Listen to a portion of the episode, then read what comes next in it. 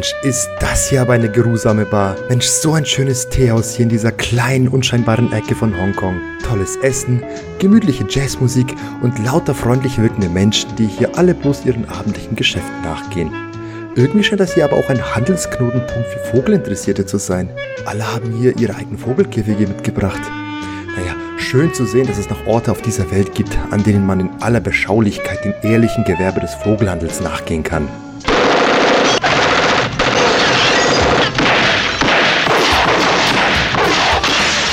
Verdammter Mist! Offenbar konnten sich dort drüben nicht über den Preis des Kanarienvogels einigen und nun haben die alle plötzlich angefangen, um sich zu schießen. Wahnsinn, wie die sich hier gerade bekriegen. Sie ballern hinter Säulen versteckend, unter Tischen kriechend oder gar an Treppengeländern rutschend und veranstalten dabei einen höchst ansehnlichen Verschleiß des Interieurs, bei dem Marmorfliesen wunderschön zerplatzen und Geldscheine virtuos durch die Luft fliegen. Dieser Bleikugelhagel ist hier so dermaßen immens, dass ich mir doch gerade einen Meteoritenschauer herbeisehne. Und da hinten sehe ich doch einen Typ, der bisher noch gar nichts gemacht hat. Er hat sich eben bloß einen Tequila Tonic in die Binde gekippt und einen Zahnstoch im Mundmittel angesetzt. Er ist wohl im Begriff nun auch mitzumischen. Ich glaube, ich gehe jetzt lieber in Deckung. Viel Spaß im Nachtprogramm.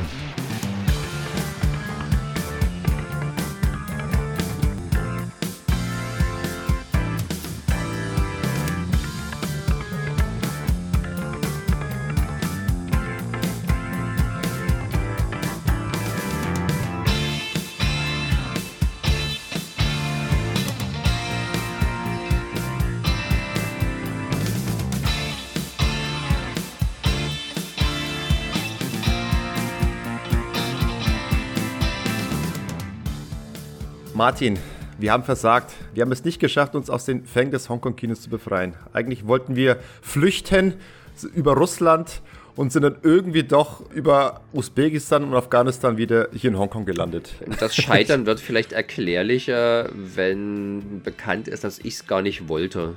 Ach so, das war nur meine Idee. Ich habe dich quasi aus dem Gefängnis rausgezogen.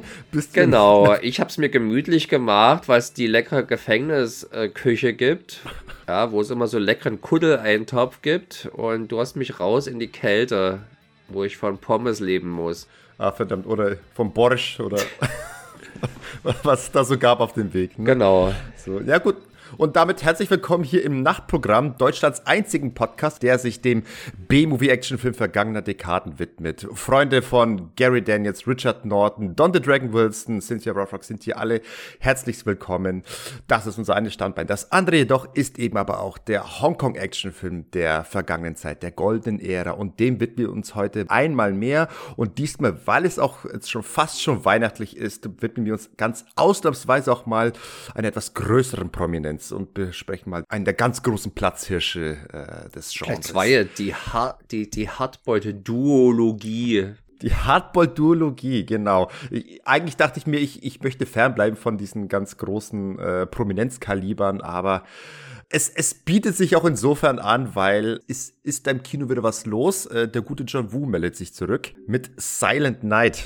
Genau, auch ein Weihnachtsfilm, wie der Titel ja andeutet. Und so sehr wir immer auf, auf solche Anlässe immer anspringen, haben wir uns gedacht, äh, was könnten wir denn dann aus der alten John Woo-Bibliothek denn da herausgraben? Und der Martin wollte gleich die ganz großen Dinge raushauen. Und ich dachte mir, äh, jetzt gleich Hardbolt und der Killer, das ist irgendwie ein bisschen zu viel, das können wir nicht stemmen. Ne? Deswegen portionieren wir es doch ein bisschen äh, bequemer, indem wir mal das Große mit etwas Kleinerem, was wiederum weniger Beachtung findet. Ja, außerdem ist es ja, ich habe dann selber noch noch den, äh, den zweiten Film vorgeschlagen und er ist ja hier in Deutschland als Hardball 2 in die Videotheken auf die TV-Bildschirme gekommen. Und insofern passt es ja irgendwie schon. Genau, das finde ich auch eine ganz sympathische Herangehensweise. Wir sagen, wir nehmen einen großen und einen kleinen und somit gerade wir, weil wir eben uns doch irgendwie äh, die, die Hongkong-Filmexperten Deutschlands äh, Nummer eins schimpfen, ne, dann müssen wir die doch irgendwie mal wegbesprechen, die, die ganzen Woos hier. Zumal ich ja gerne lange Zeit in meiner jungen äh, Filmfan-Laufbahn immer Woo als eines meiner großen Standbeine immer betrachtet habe. Und das, das ist eines seiner großen Vorbilder. Ja, Vorbilder. Ich meine, ich, mein, ich habe das Hongkong-Kino kennengelernt über Jackie Chan hauptsächlich und dann hat es irgendwann lange gedauert, aber dann ist irgendwie noch so ein zweites Standbein eben, hat sich mit John Woo herausentwickelt. Und dann waren das immer so meine zwei großen Konstanten, wo ich immer äh, aufs Hongkong-Kino verwiesen habe. Und weil wir schon bei Jackie Chan hin und wieder ähm, uns durch die Filmografie durcharbeiten, denke ich mal, macht es auch bei John Woo, für mich zumindest Sinn. Und irgendwann, nächstes Jahr vielleicht, kommt der Tag, an dem sich diese beiden Strömungen vereinen werden.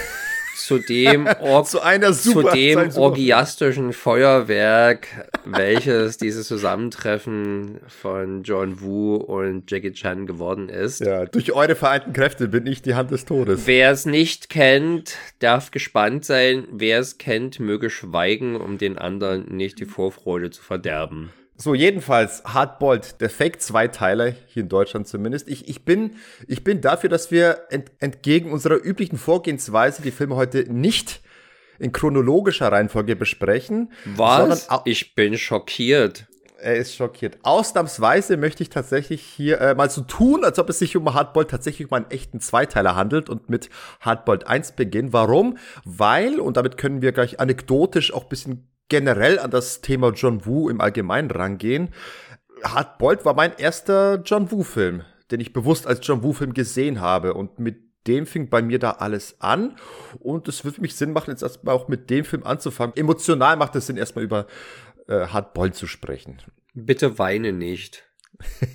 wenn du mit diesen Kindheitserzählungen berichtest, äh, eine Frage zuvor sei vielleicht erlaubt. Als du den damals das erste Mal gesehen hast, wusstest du, was Hardboiled bedeutet? Also ich war tatsächlich, äh, ich hatte genug äh, Englischunterricht in TUS, sodass ich äh, wusste, dass es sich natürlich um hart gekochte Eier handelt, die Joey Fett in seiner Hose trägt im Film. Hm. Naja, wann war das? Anfang der Nullerjahre vermute ich mal, das oder? Das war 2005. Na, da warst du also offenbar schon etwas weiter als ich, weil ich wusste es nicht. Und ich habe das aber auch nie, ich habe mich nie bemüßigt gefühlt, das zu hinterfragen, bis ich dann irgendwann tatsächlich einfach so wusste, was Hardboiled ist. Und logischerweise steht das hart gekocht hier vielleicht eher für hart gesotten. Ja, ich weiß, man, man hat ja oft gerne auch für, wenn man, ich kenne es von Reviews über Noir-Filme, Film Noir. Genau, der Hardboiled Cop oder Hardboiled Detective. Der Hardboiled Detective, genau. so ein Humphrey Bogart ist auch so ein Hardboiled. Habe ich da gerne mal so Vergleiche gelesen. Also ja, also war, ich finde es einen coolen Titel. Ich glaube, nee, ich habe immer gelogen. Ich habe es gar nicht durch meine äh, zunehmenden Englischkünste rausgefunden, sondern irgendwann stand es mal in einer TV-Movie drin, also den Film anpriesen. Denn es war einer dieser Hongkong-Filme, den sie in der TV-Movie immer ganz toll fanden, auch wenn sie immer darauf hingewiesen haben, dass er natürlich ordentlich geschnitten ist. Moment, Moment, mein TV-Movie. Äh, Hardboiled lief im TV? Lief im TV? Ja, alles lief im TV. Sergej, in was für einer Welt hast du denn gelebt? Ja, was für eine Welt habe ich gelebt? Ich habe in einer Welt gelebt, in der lange Zeit äh, zum Beispiel ein äh, Tanz der Teufel nicht im TV kam. Und ich hätte jetzt gedacht, dass. Das ist aber schon die Ausnahme.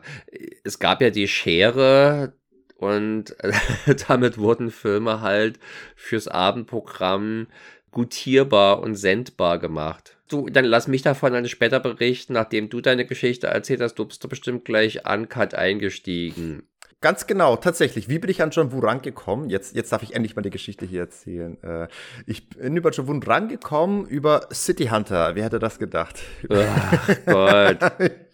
ich, ich war ja lange Zeit im, im City Hunter Forum, der, der, der Manga und Anime für die zwei, drei oder eineinhalb Leute, die es vielleicht kennen. Ich war in einem Forum, das sich ganz und gar diesen äh, Anime und Manga gewidmet hat und dort gab es immer beim um, TV- und Off-Topic-Bereich, da gab es einen Fan, einen User, er hieß übrigens Rio Cyber.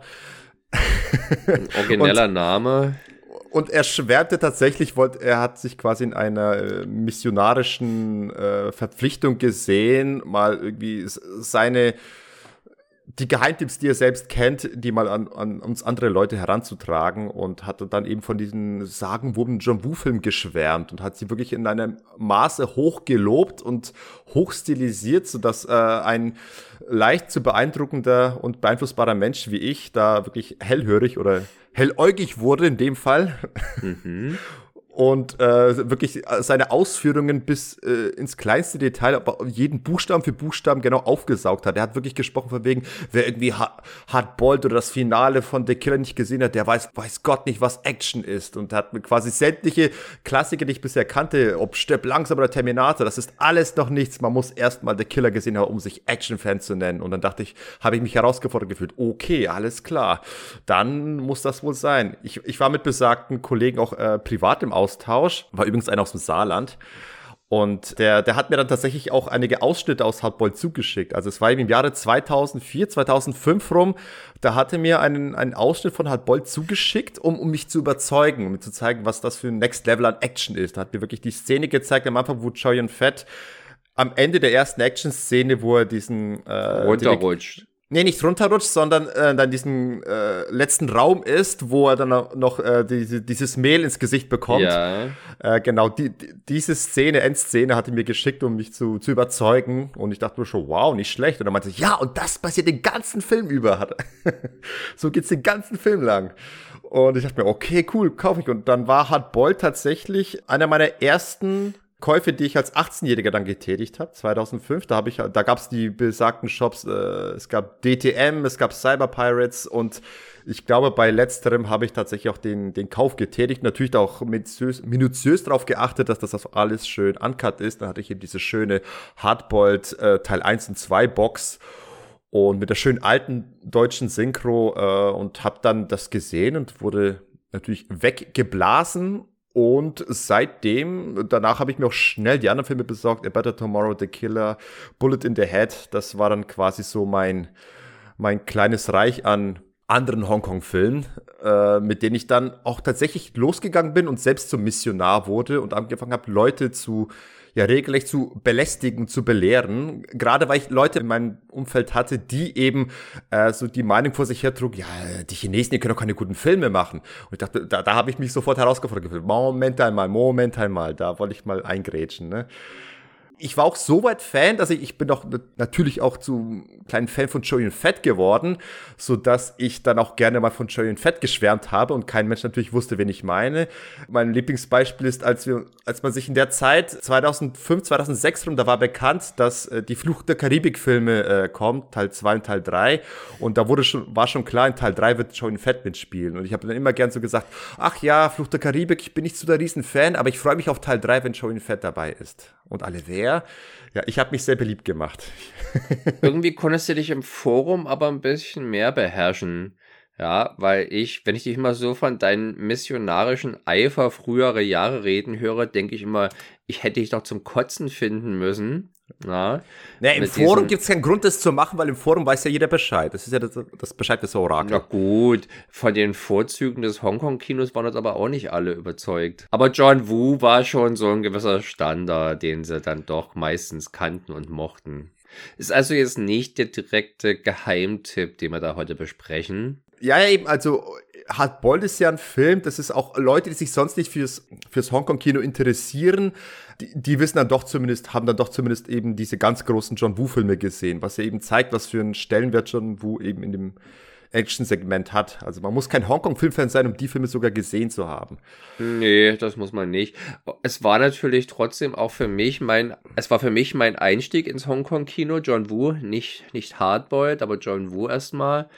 Mhm. Und zwar bin ich ja über Anime zum Hongkong gekommen, äh, zum Hongkong-Film gekommen. Schau gar nicht so weit weg von mir, oder? aber über vernünftige Animes. Vernünftige Animes.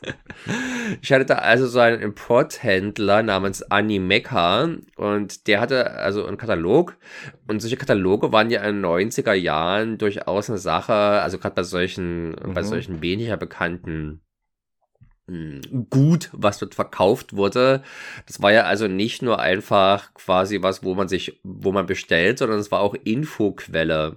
Na, mhm. dass man überhaupt einen Plan hatte, was es denn so alles gibt. Auch wenn es bloß ein kleiner Ausschnitt gewesen ist. Und der hatte halt bloß ungefähr zur guten Hälfte in seinem Angebot Anime Laserdiscs. Äh, in der anderen Hälfte verkaufte er Hongkong-Filme und mhm. darunter auch zum Beispiel A Better Tomorrow 1 und 2.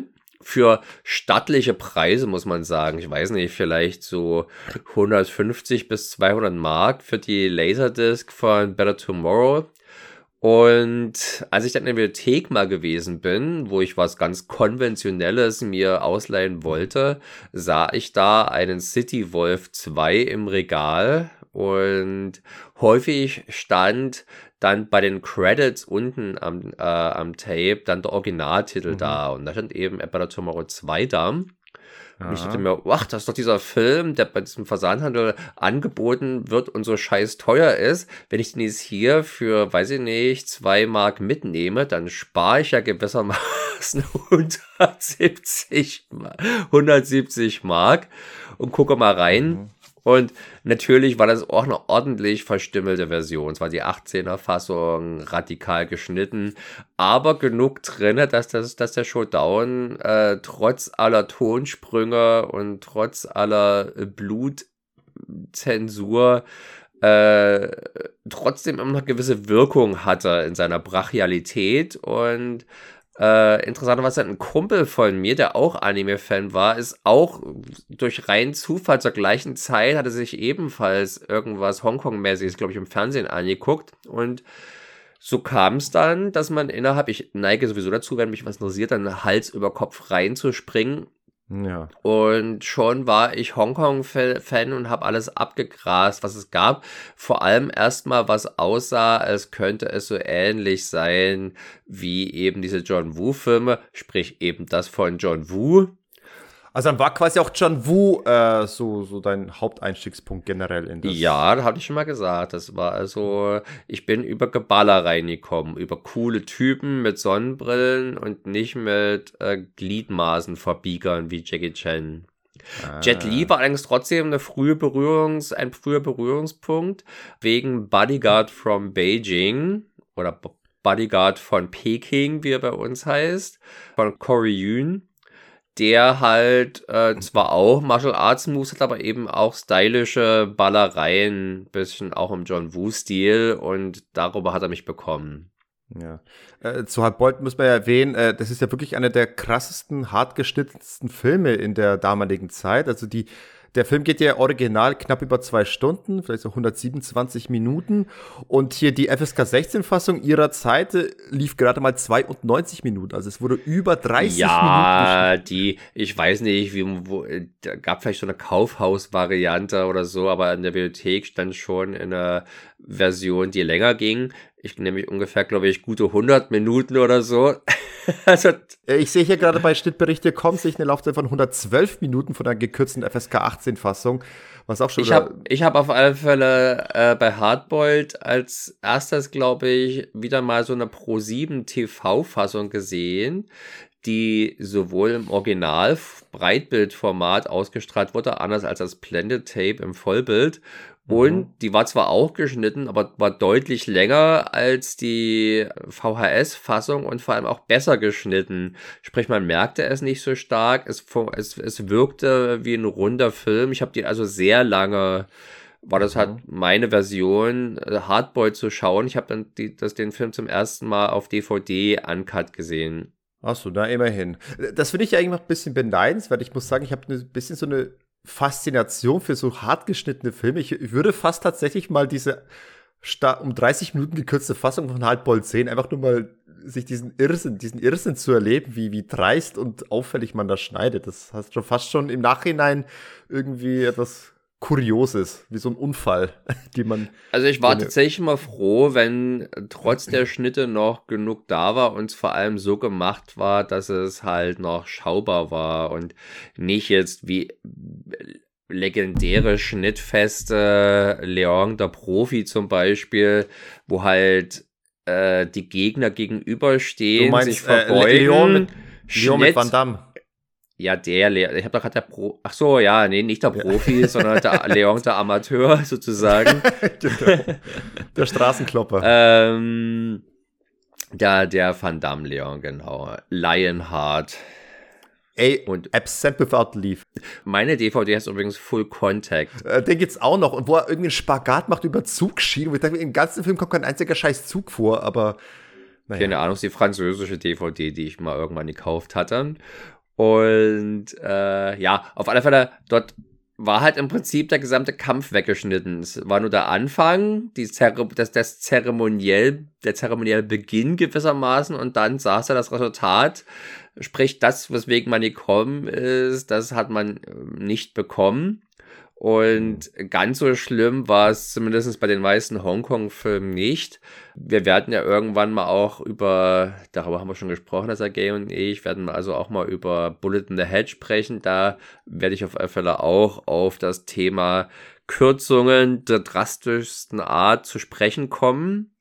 Äh, jetzt aber erstmal zu Hard Boiled. Der war auf alle Fälle, der lief natürlich offene Türen bei mir ein und äh, war also ein häufig gesehener Film, auch weil ich irgendwie es durchaus cool fand, wenn Hongkong-Filme so ein bisschen Hollywood-mäßig wirkten. Ich glaube, das hat mir den Mut gegeben, den auch mal Freunden zu zeigen. Es war tatsächlich auch einer der Filme, die ich mehreren Leuten gezeigt habe. Damals einen guten Kumpel, dem ich alles geguckt habe, also den ich ständig die Dinge vorge vorgehalten habe, eben auch sehr viel Hongkong-Kram, was für eine Herausforderung war, aber ich glaube, spätestens bei Hardboiled war eigentlich die Schnauze zu, da gab es nichts zu meckern. Und ich weiß auch, ein anderer Kumpel, dem, dem asiatisches Kino völlig fremd war und der seine erste Bemerkung bei Hardboiled war tatsächlich, da laufen ja nur lauter Asiaten rum. Und erschreckend. So viel Ausländer im Ausland.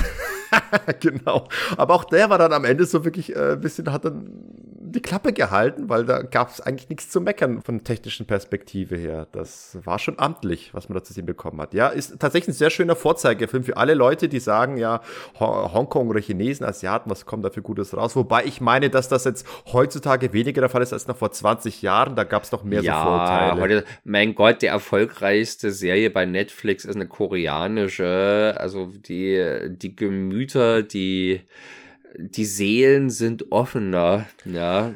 Globalisierung sei Dank, ne? Aber damals konntest du noch schön angeben und äh, missionieren. Ja, genau. Jetzt musst du schon wirklich gucken, jetzt musst du wahrscheinlich schon zu obskurem Gerümpel greifen. Wir können ja mal irgendwann uns Nollywood zuwenden, dem super billig Actionkino aus Nigeria.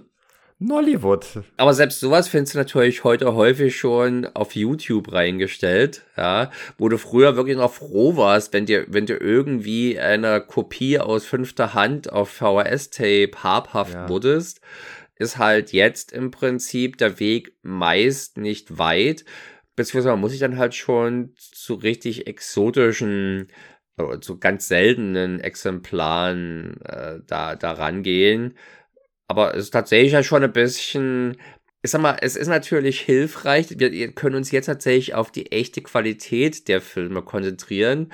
Ich äh, habe das ein paar Mal sowohl bei Animes als auch bei Hongkong-Filmen erlebt, wenn man die Mühe auf sich nimmt, so einen Film beispielsweise als Import zu kaufen, über einen Versandhandel natürlich. Dann haben wir also die finanziellen Kosten, die nicht unbeträchtlich sind. Also so ein tatsächliches Hongkong-Tape in den 90er Jahren hat wenn es neu war, im Schnitt 80 Mark gekostet, gebraucht äh, irgendwas zwischen meistens so irgendwie 60 Euro, ja, also auch nicht mhm. günstig. Und äh, wenn man das dann bekommen hat, ja, dann war man irgendwie natürlich sehr, sehr motiviert, jetzt hier aber mit, mit aller Macht das Gute in diesem Film zu finden. wenn man diese Hürde nicht hat, sondern den Film einfach kriegt, ja, dann kann man den einfach für das, als das sehen, was er ist, nämlich ein Film, der entweder was taugt oder nichts taugt und ja. muss jetzt nicht noch irgendwie sich das schön reden oder schön sehen.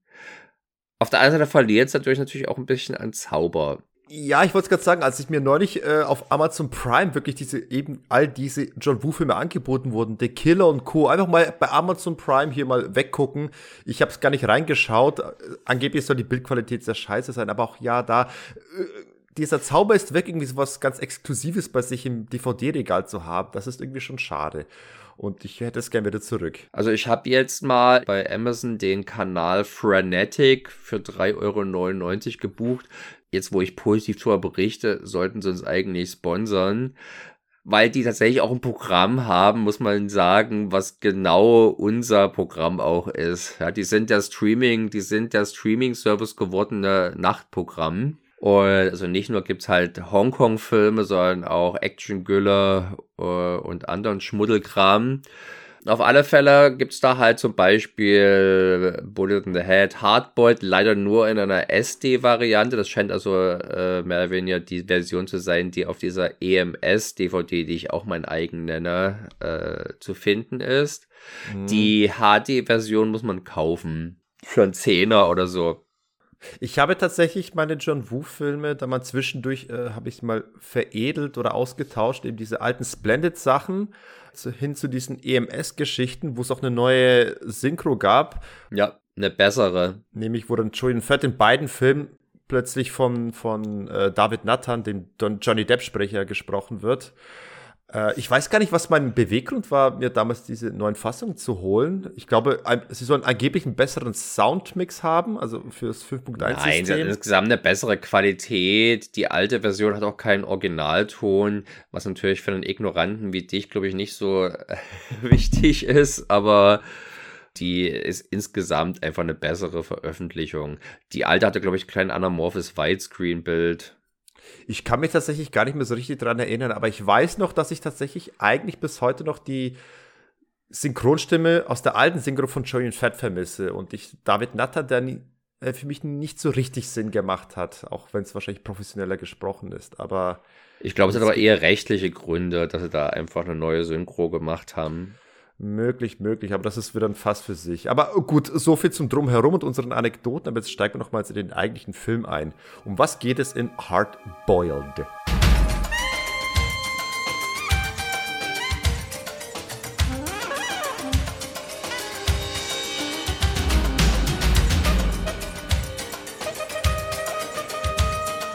Hard Boiled 92 Regie John Woo beim Vereiteln eines Waffendeals wird der Partner von Hongkong-Cop Tequila Yuan ermordet. Tequila schwört Rache an den Waffenhändlern, kommt in seinem Eifer aber dem Undercover-Cop Allen in die Quere, der die Bande von Mr. Hoy infiltriert hat. Als ein Krieg um die Vorherrschaft im Hongkonger Waffenschmuggel ausbricht, müssen sich die beiden rivalisierenden Cops zusammenraufen zusammenraufen, die müssen zusammenballern, müssen die sich und alle anderen. Nein, zusammenballern, zusammenraufen heißt, äh, wenn sie sich zusammenballern würden, lief dann nachher nichts mehr viel. Ja, ich, ich wollte nur eine Analogie zu dem äh, finden, was eigentlich Hauptbestandteil dieses Filmes ist, nämlich Ballern. Genau. Es ist der letzte John Woo-Film in Hongkong. Der letzte klassische ja, Hongkong-Film des Meisters. Ja. Er wurde gerne als Abschiedsgeschenk an an Hongkong bezeichnet. Ich, als Abschiedsgeschenk sicherlich nicht. Ich habe äh. diese Bezeichnung öfters gelesen, tatsächlich, das Abschiedsgeschenk. Ich weiß nicht von wem, aber das hat sich bei mir so im Kopf festgebrannt, bevor sich dann eben den, den US-amerikanischen Markt mit, gewidmet hat mit eben Jean-Claude Van Damme. Ja, er hatte, glaube ich, den Deal auch schon in der Tasche. Da hat er diesen Film gedreht. Also es war ihm bewusst, dass das jetzt erstmal sein letzter Film hier sein würde, wenn äh, die Filme, die er dann in Hollywood gedreht hat, sprich Hard Target und Broken Arrow, wären die zwei nächsten gewesen. Äh, wenn die große Flops gewesen wäre, hätte man ihn vermutlich äh, schnell wiedergesehen, aber die waren allesamt Erfolge und dementsprechend blieb er dort und ist nicht so schnell wie Ringo Lam beispielsweise oder Joy Hark wieder zurückgekommen nach ihren Hollywood Van Damme Abstechern. Was sehr interessant ist, warum in den 90ern jeder Hongkong-Regisseur, der hat sein Debüt mit Van Damme gefeiert. Zufall? Ja, oder? nicht jeder, aber die drei halt. Die drei, die ich damals auf alle Fälle als die bedeutendsten Hongkong-Regisseure der Zeit gesehen ich, habe. Okay, Stanley Tong hatte nicht Van Damme am Start. Er ist doch um Gottes Willen kein bedeutender Regisseur. ja, eben, deswegen hat er auch äh, nicht Van Damme bekommen, ne, offenbar. Aber Leslie Nielsen ist doch der verdammt der älteren, der älteren Generation. ein, ein, klassischer Martin. Es ist auf alle Fälle auch ein bisschen ein Novum für John, John Woo, weil er ein bisschen aus dem Muster rausbricht, was seine anderen Modern-Day-Action-Filme zuvor hatten, die allesamt in diesem Gangster-Milieu angesiedelt sind, was man so als so eine Art modernes Gegenstück zu der Martial World der Jiang Hu aus den Wuxia-Geschichten interpretieren könnte. Also im, im Halbschatten äh, angesiedelt, von den offiziellen Institutionen nur berührt, aber nicht vollumfänglich ähm, eingenommen, sprich Gesetze äh, gel gelten selten. Die Polizei ist nicht so relevant. Wichtiger ist eher der Stand in der eigenen Hierarchie, der Gangsterbanden halt, der Triaden. Jetzt haben wir hier also einen recht klassischen Cop-Action-Film, der dementsprechend auch, wir hatten es vorhin schon beide gesagt, äh, auch westlicher wirkt als die Filme zuvor. Ja, durchaus, wobei ich jetzt gar nicht mal mit dem Finger drauf zeigen könnte, was es denn genau ist, was sind so. Äh, ich kann dir sagen, was mir heute zumindest nochmal aufgefallen ist. Ich habe also, haben also heute nochmal geschaut. Es ist so das Method, die methodische Herangehensweise der Charaktere, die seltener über abstrakte Sachen wie Ehre oder Loyalität sprechen, sondern sich eben Gedanken, wie machen wir jetzt eine Undercover-Operation sinnvoll, wie kommen wir da an Informationen, wir kriegen äh, wir, wir, werden Zeuge, mit welch clandestinen Methoden hier die gewonnenen Informationen weitergereicht werden. Da werden Lieder als Codes benutzt und so.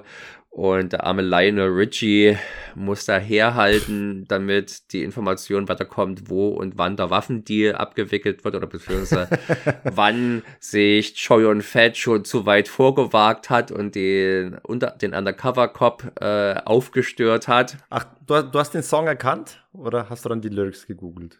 Nee, das ist, das ist doch ein bekanntes Lied. Ich war tatsächlich zu faul, um das zu googeln, aber ich kann es tatsächlich nicht. Dass du es nicht erkannt hast. Weniger jetzt äh, an der Melodie, weil weder Choi und Fett noch Theresa Mo, seine Freundin, die auch der, bei der Polizei arbeitet und die Codes halt entgegennimmt, singen jetzt besonders treffsicher. Aber solche Sachen sind halt drinne. Äh, dann das Setting, du hast halt eben weniger coole Trenchcoats, äh, Zahnstocher, obwohl doch Jordan Fett am Anfang, zumindest bei der ersten Action-Szene, doch auch irgendwas im Mund, was er dann rausspuckt. Es ist ein Zahnstocher, genau. Okay. Den hat er am Start. Schadet ja nie, schadet ja nie, so einen dabei zu haben. Und er hat sich aber einen richtig fetten, geilen Drink gemixt, wo ich denke, eigentlich müsste man jetzt in jeder Bar dieser Welt diesen Hard-Boiled-Drink anbieten.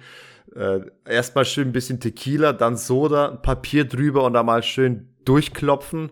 Und dann ohne Rücksicht darauf, wie viel von der Flüssigkeit eigentlich links, rechts rausschwappt und dann einfach mal direkt ins Gesicht kippen was cool ist. Und dann Klarinette spielen. Ich habe übrigens kurz reingehört in den äh, Audiokommentar mit John Wu an der Stelle und der hat äh, beschrieben, dass das ein tatsächlich sehr beliebter und populärer Drink war zu der Zeit in Hongkong. Also offenbar hat man den tatsächlich so zubereitet und getrunken. Äh, ich muss nur sagen, äh, die John Wu ist für mich jetzt nicht der, der beste Redner und nicht einer, der irgendwie ein sehr mitreißend mitreißend erzählt. Also da habe ich dann doch lieber zu Bay Logan umgeschalten.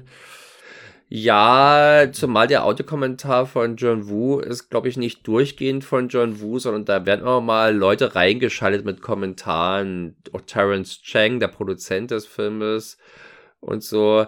Ach, das war nicht mehr, nicht mehr Choi Haag dann? Nein, äh, Choi Haag und John Woo haben sich äh, im Anschluss nach The Killer zur verwor nee, zerworfen. Es gab ein Zerwürfnis zwischen den Stimmt, beiden. Stimmt, es gab ein Zerwürfnis. Äh, weißt du, wie das ausgegangen ist? Haben die mittlerweile wieder Kontakt? Oder ist es, sind die weiter? Ja, haben sie. Aber die, ich habe ein Interview mit Choi Haag gelesen von, ich möchte sagen, Ende der 90er Jahre. Also eine Weile her, ne? aber da war er auf jeden Fall noch verschnupft und es ging, glaube ich, daran um die Urheberrechte an The Killer beide beharren quasi darauf, dass es ihre Idee ist und es ging vornehmlich darum, als die äh, Remake-Rechte nach Amerika verkauft werden sollte, wer das Geld kriegt. Ah, also ja, recht praktische, recht praktische Gründe.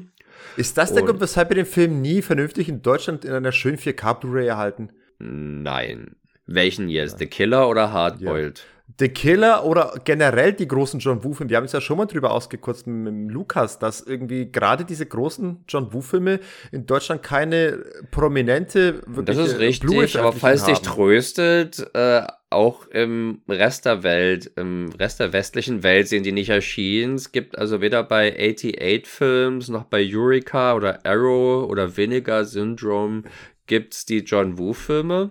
Ja. Man muss da wirklich zurückgreifen auf so dubiose, äh, ich möchte sie dubios nennen, aber eben auf solche privaten Helden wie eben den von Hong Kong Rescue, wo man sich die Sachen in HD reinziehen kann. Wobei ich mir nicht ganz klar bin, wie man das tatsächlich alleine stemmen kann und rechtlich so machen darf. Na, rechtlich darf man das gar nicht machen, es ist ein Bootleg.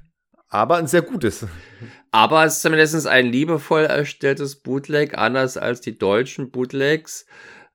Ja, hier sind ja auch diverse Filme rausgekommen und der Verdacht steht im Raum und sehr viele Indizien sprechen dafür, dass es halt keine offiziellen Releases sind, auch wenn sie über Amazon äh, angeboten werden beispielsweise. Mhm. Aber tatsächlich ist es mal ganz interessant und ich habe das letztens nochmal dargelegt bekommen, warum das also so ist. Diese Fir die Firma, die das hier produziert hat, die auch The Killer produziert hat, Golden Princess heißt sie. Du hast das Logo sicherlich am Anfang gesehen, ja, ja, dieses genau. goldene CGI-Logo.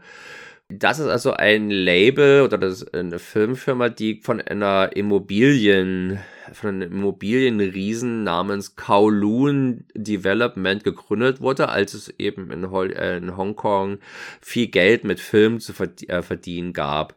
Und als das Ganze Mitte der 90er Jahre abnahm, haben die dieses Filmgeschäft mehr oder weniger äh, wieder abgestoßen und zugemacht.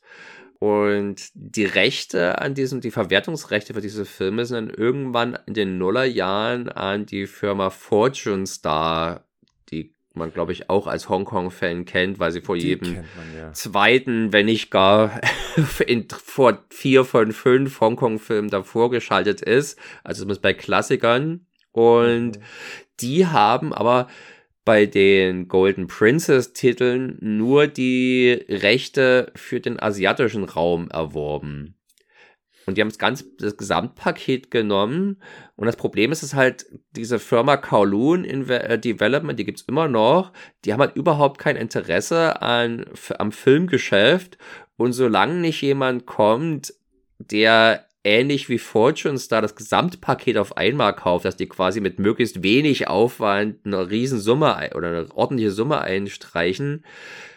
Und da muss man natürlich dann auch jede Menge Kamellen mit erwerben, an denen vermutlich im Westen keine Sau Interesse hat, ja, irgendwelche Romanzen oder so.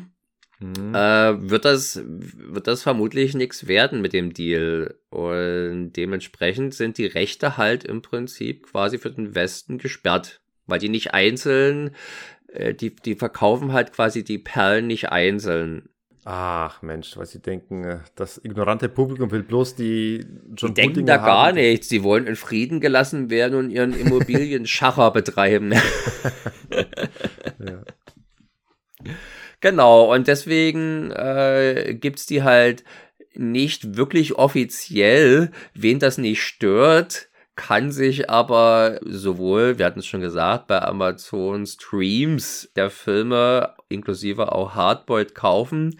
Äh, die haben tatsächlich aber äh, die Hong Kong Rescue, das Hong Kong Rescue Bootleg, was halt jemand in liebevoller Detailarbeit erstellt hat und in dem halt aus verschiedenen Quellen, als Hauptbasis gilt hier, glaube ich, die US Blu-ray von Dragon Dynasty, die aber nochmal farbkorrigiert wurde und um Dreck bereinigt wurde und so weiter und so fort. Bessere Untertitel, bessere Sound. Ich glaube, die Mono-Soundspur, in der ich es gehört habe und die sehr kräftig klingt, die ist halt von der alten Kriterion-DVD. Moment, also äh, das heißt, in den USA gibt es eine offizielle HD-Veröffentlichung von Hardboiled? Es gab sie. Die ist tatsächlich sogar als erstes, da können wir vielleicht noch mal ganz kurz drauf zu sprechen kommen, die ist als erstes im, im Bundle zusammen mit Stranglehold erschienen, dem von John Woo produzierten Spiel, das im Prinzip also ein Third Party, ach Quatsch, Third, ein Third Person Action Spiel von 2007, das, indem man Tequila Yuan steuert, das also inhaltlich eine Art Fortsetzung ist von Hardboy. Deswegen ja, wurde halt. Ich war ja auch damals auch richtig scharf auf dieses Spiel. Also es kam ja genau zu der Zeit raus, wo ich in meiner großen John Woo Euphorie-Hochphase gewesen bin, habe mich wirklich auf dieses Spiel gestürzt und ist dann wirklich leidenschaftlich gern gespielt und ist auch gerne etwas Besonderes. Äh, Im Prinzip ein Max Payne-Vollschnitt. Ja, nee, ich fand es halt interessant, dass äh, es war für mich nochmal eine zusätzliche Adelung des Filmes, eine zusätzliche Bestätigung, weil, was für ein besonderer Film das ist, weil normalerweise hast du das nicht, dass irgendwie Jahr, Jahre, also Jahrzehnte später irgendwie nochmal ein, ein Spiel zu einem Film rauskommt, der eben deutlich älter ist. Normalerweise kommt es ja zeitgleich, Marke. Man hat zu einem Hongkong-Film. Ja, eben, und deswegen. Und das Spiel kommt aber aus dem Westen, das von den Mortal Kombat-Entwicklern Midway entwickelt worden. Ah, Midway war es, genau, stimmt. Äh, kurz zu dem Spiel, ich fand es eigentlich spaßig, ich habe es eigentlich sehr gerne gespielt. Nur ich habe noch gemerkt, irgendwie ab Level 3 oder sowas, 4, irgendwann, ich, in dem Casino wurde es mir zu schwer und auch zu repetitiv und ich habe es dann tatsächlich nicht mehr zu Ende gespielt. Aber bis dahin habe ich eigentlich sehr viele Stunden drin versch äh, reinge ballert. Es ist natürlich so, dass da dieses Stilelement aus dem John Woo-Film, für das am meisten bekannt ist, nämlich die Zeitlupe, meistens in Kombination mit so Hechtsprüngen sind halt das dominierende Element im Spiel und es sieht halt ein bisschen albern aus, wenn der Typ überall hinhechtet und so. Also ich fand das dann irgendwann nicht mehr cool. Ja, eben, du kannst und eben über alles, du kannst in Stacheln reinspringen und in Glasscherben, alles mögliche. Das sieht wirklich albern aus, aber in dem Fall ist es quasi eine, ein Weiterdenken dessen, was schon in den John Woo-Filmen original passiert. und natürlich ist es keine, es ist halt äh, ist schon mal insofern keine richtige Fortsetzung, weil es plötzlich in den USA spielt. Ja, ja. ja in Chinatown spielt es ja gleich, ganz am Anfang. Alle, ja, alle auf Englisch sprechen, logischerweise. Und äh, aber immerhin, Choi und Fett wurde auch verpflichtet und gemotion captured und sein Gesicht ist zu erkennen, so wie das eben 2007 möglich war. Mhm. Aber ja, es ist auf alle Fälle ein Zeichen dafür, dass Hardboiled einen Kultruf hat. Wollen wir jetzt mal endlich dazu kommen, warum er den hat und ob wir den gerechtfertigt finden? Genau, einfach mal die, die erste Action-Szene in dem Film besprechen. Teehaus. Das Teehaus hat schon irgendwie so was ganz eigenes Magisches. Wo, wo besser äh, ballern als in einem Teehaus, wo offenbar nebenbei irgendwie Vogelhandel betrieben wird. Ja, das kennt man ja aus Hongkong irgendwie.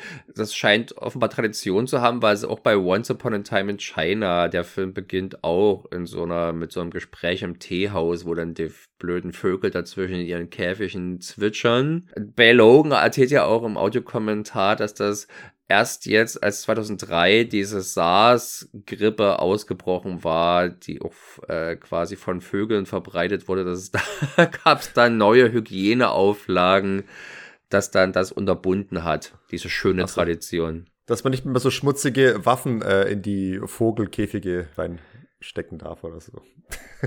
Das wird der Aspekt sein, genau. Keine, keine Shootouts mehr in Teehäusern, wenn Vögel anwesend sind. genau. Die müssen als erstes evakuiert werden, noch vor den Menschen. Ah, Wobei ah, das natürlich ganz cool ist, glaube ich, einer der ersten Schüsse schon wird dann gleich so gegengeschnitten zu so einem auf hektisch in seinem Käfig flatternden Vogel. Das gibt dem Ganzen nochmal so eine gewisse äh, Gewichtung. Glücklicherweise ab einem gewissen Punkt spielen sie keine Rolle mehr und sie werden jetzt auch nicht auffällig zerstiebt oder so. Aber ich mochte das Eröffnungs-Shootout nie so gerne. Das ist meiner Meinung nach schon deutlich die wenigsten tolle Action-Szene des Filmes. Echt? Ähm, also ich muss sagen, ich habe bei der bei dieser Eröffnungsszene habe ich gleich irgendwie gemerkt oder meinte, glaubte gemerkt zu haben, was den Stil von Jumbo ausmacht, weil mich hat wirklich die Action sofort umgehauen und ich kann es tatsächlich sogar an einem konkreten Detail, einem Stilelement festmachen, weshalb die Action nochmal irgendwie wuchtiger und spektakulärer wirkte. Das ist nämlich dieser, dieser Fetisch für fliegende Partikel.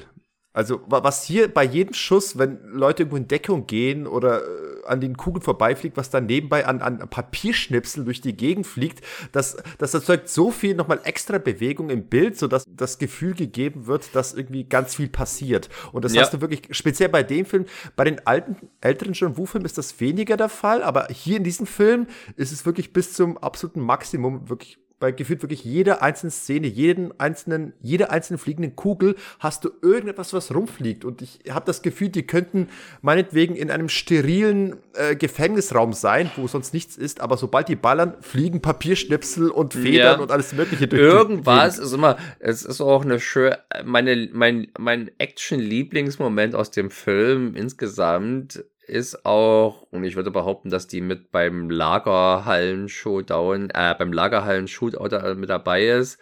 Ob beim ersten oder beim zweiten, will ich gerade nicht. Äh, da hechtet, glaube ich, ähm, na, wie heißt er gleich? Tony Leung durch ein schon völlig ausgebranntes und ausgelettertes äh, Auto und irgendein Bösewicht schickt ihm einen Schuss hinterher und da zerbürst in dem eigentlich schon völlig ausrangierten Auto dann trotzdem nochmal gewaltig was und von einem Feuerwerk von Partikel aus seinem Weg auf der anderen Seite raus wieder begleitet. Das war übrigens Joey Fett, der Bösewicht, der da geschossen hat mit der Shotgun. Und tatsächlich, nochmal kurz zu meiner Anekdote, das war eine zweite Szene, die mir mein besagter City Hunter-Freund zugeschickt hat, um mich nochmal zusätzlich einzustellen. War genau die Szene, die du gerade beschrieben hast. Die hat die mir als zweite äh, rausgerippt und mir zugeschickt, ja. um mich endgültig zu überzeugen. Aber man muss sagen, verteidige ja gerne die hohe Kunst der Trefferwirkung hier im Podcast und auch sonst, auch im normalen Leben, wenn ich beim Lidl an der Kasse stehe oder so. Und es gibt natürlich einen Unterschied. Ein Liebling von mir in dieser Hinsicht ist zum Beispiel Dante Lamm, äh, Regisseur von so Sachen wie Operation Mekong, Operation Red Sea, aber auch vorher schon äh, noch in Hongkong Sachen wie Option Zero, Hit Team und einiges mehr. Und der hat halt auch einen sehr starken Fokus auf Trefferwirkung, aber halt einen deutlich realistischeren. Da wird halt eher Zeug zersiebt und man findet keinen Schuss vor, keinen Schutz vor irgendwas, äh, vor den Kugeln. So ähnlich ein bisschen wie was wir letztens bei War, also bei Voinar besprochen haben, bei dem, äh, bei der Schießerei um das Auto. Und hier hingegen ist die Trefferwirkung vornehmlich darauf ausgerichtet, schön auszusehen. Ja, ein Feuerwerk bricht halt jedes Mal los, wenn die ja. schießen. Und vor allem, es muss viel äh, zerplatzen, zerbersten. Also genau. das ist genau. wirklich für mich äh, das, das Haupt. Aber elaboriert zerplatzen. Also wenn man denkt schon, dass die blutigen Einschüsse, die Fontänen, die den Leuten da aus der Brust spritzen oder so, dass die schon aufwendig sind, dann ist das nichts äh, dagegen, was jetzt halt irgendwie ein Buch, was da gerade unschuldig liegt und was in Kugelhaar gerät, das explodiert hat in 50.000 Schnipseln na. Ja, genau. Und das sieht einfach nur wunderschön aus, wie das als, also die, auch auch äh, Fliesen, Marmor, was irgendwie zerplatzt und zerberstet und Holz, alles mögliche. Das ist so wunderschön eingefangen. Also die, all diese kleinen Mini-Bomben, die man offenbar produktionstechnisch da überall ja. verteilt haben muss, damit es so schön zerplatzt, das ist einfach nur eine, eine Augenweide und das ist genau das, womit ich John Woo drauf festgenagelt habe, was seinen Stil ausmacht. Und entsprechend kannst du dir vorstellen, wie in Anführungsstrichen enttäuscht ich war, als ich danach, mein nächster John Woo-Film war eben dann der erste Better Tomorrow und da wurde mir das in dieser Virtuosität dann erstmal nicht geboten. Und es hat erstmal einen zweiten äh, Anlauf gebraucht, dass ich auch A Better Tomorrow zu schätzen wusste. Also es ist verständlich natürlich. Wir sprechen ja heute über die hierzulande als Hardboiled 1 und 2 verkauften Filme logischerweise habe also auch ich dann, nachdem ich den ersten Hardboiled mochte, auch den zweiten Hardboiled geschaut. Nicht ahnen, dass es natürlich ursprünglich kein zweiter Hardboiled ist und auch nicht äh, und auch älter, der ältere Film sogar ist. Mhm. Und ich war enttäuscht, ganz klar, so ähnlich wie es dir eben mit äh, Better Tomorrow ging. Ich würde sagen, bei Better Tomorrow ist es die Action noch zurückhaltender als bei Just Heroes. Aber was tatsächlich vielleicht ein kleines Problem ist.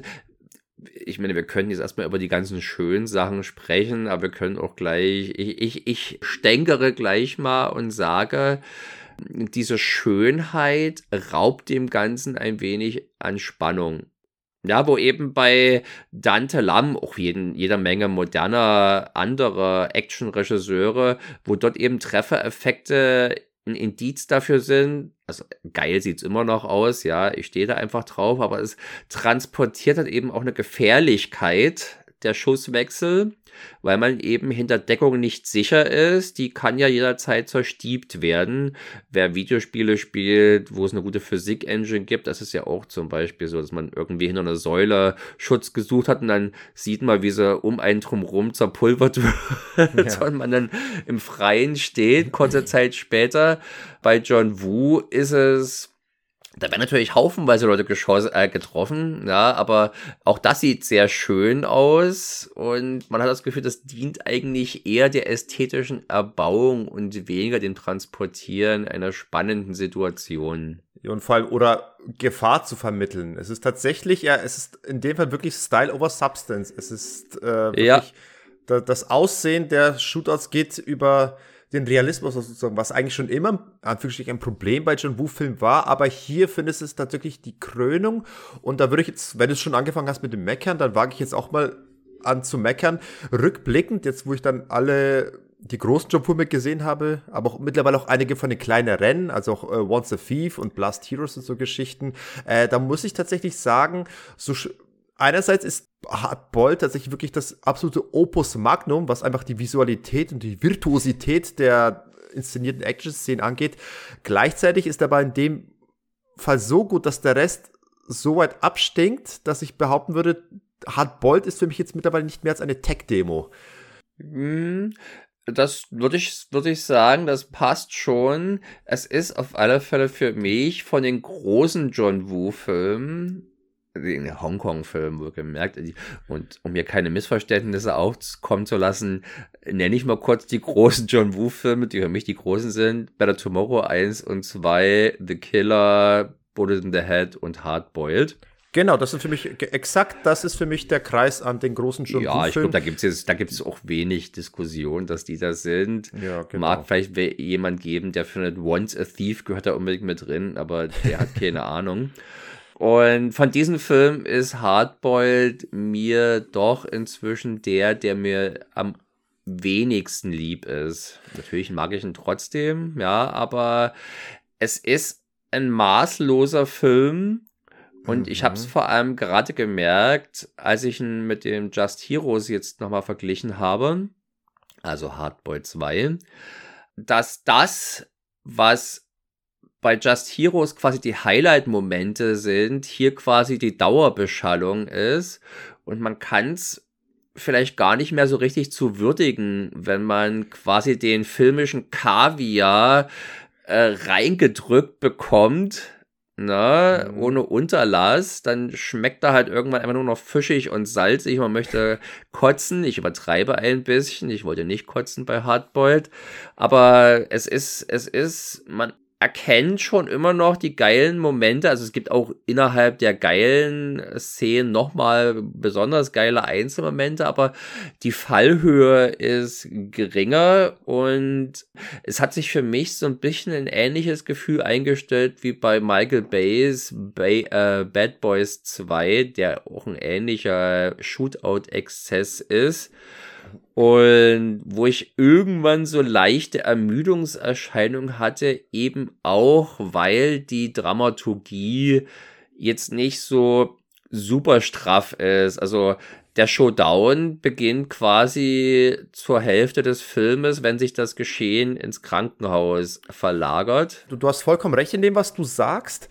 Ich hätte das Ganze auch genauso angebracht. Und zwar, ich habe tatsächlich auch diese Ermüdung gespürt und ich hatte schon ein bisschen Angst, das hier äh, so vorzutragen und von dir gleich links, rechts eine Kugel vorbeigezischt zu bekommen oder was auch immer.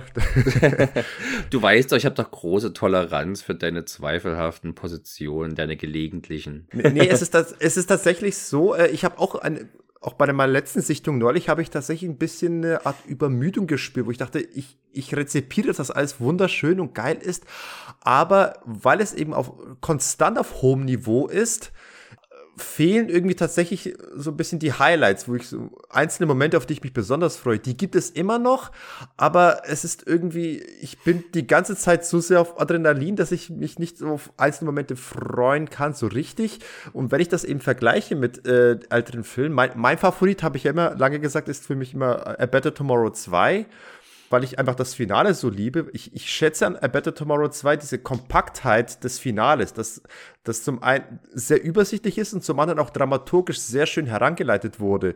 Und hierbei bei Hardboiled ist es so, wie du sagtest, der Showdown beginnt im Prinzip schon ab nach einer Stunde.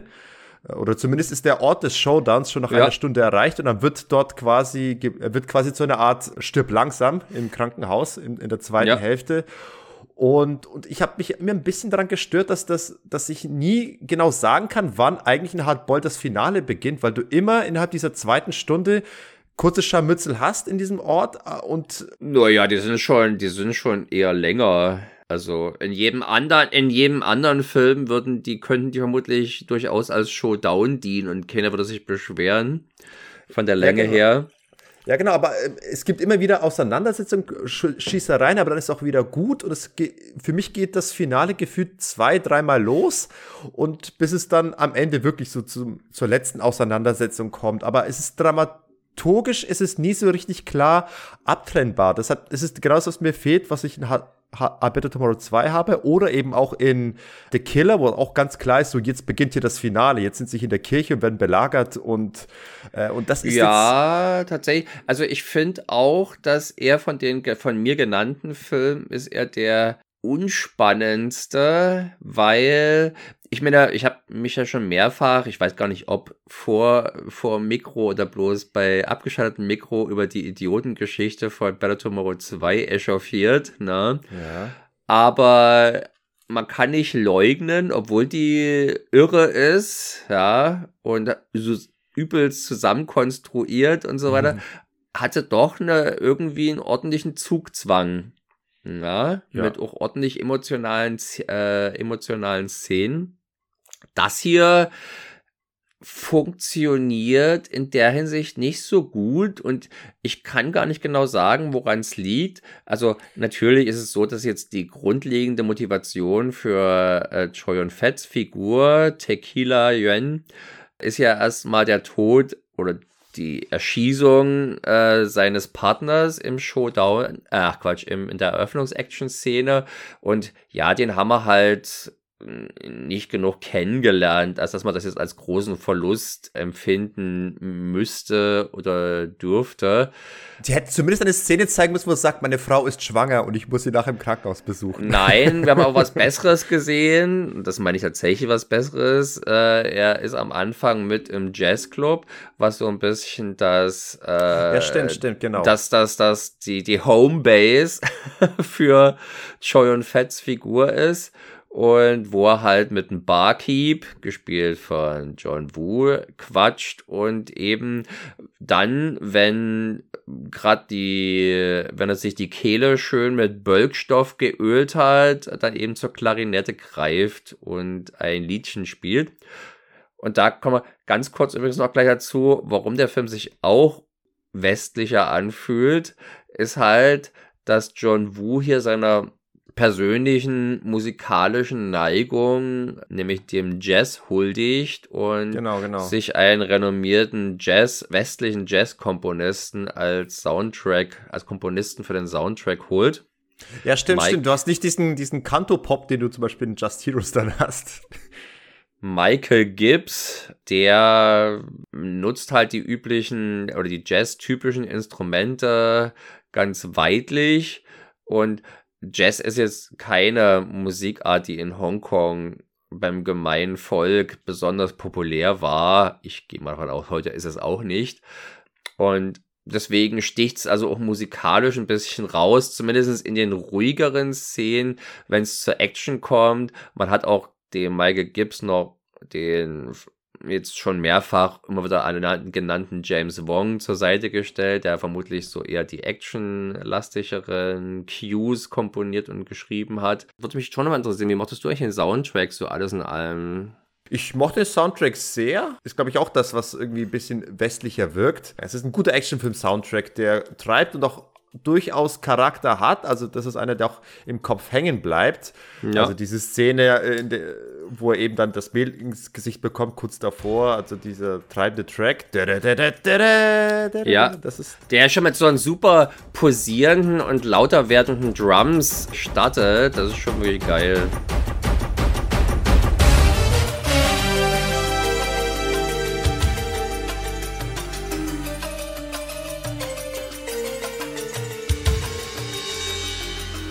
Aber er hat seine eigene Note und übrigens ein Grund. Am Anfang mochte ich das nicht sonderlich, ja. Als ich den Film das erste Mal gesehen habe, ich bin, ich bin kein, kein Jazz-Freund, muss ich gleich mal sagen hier.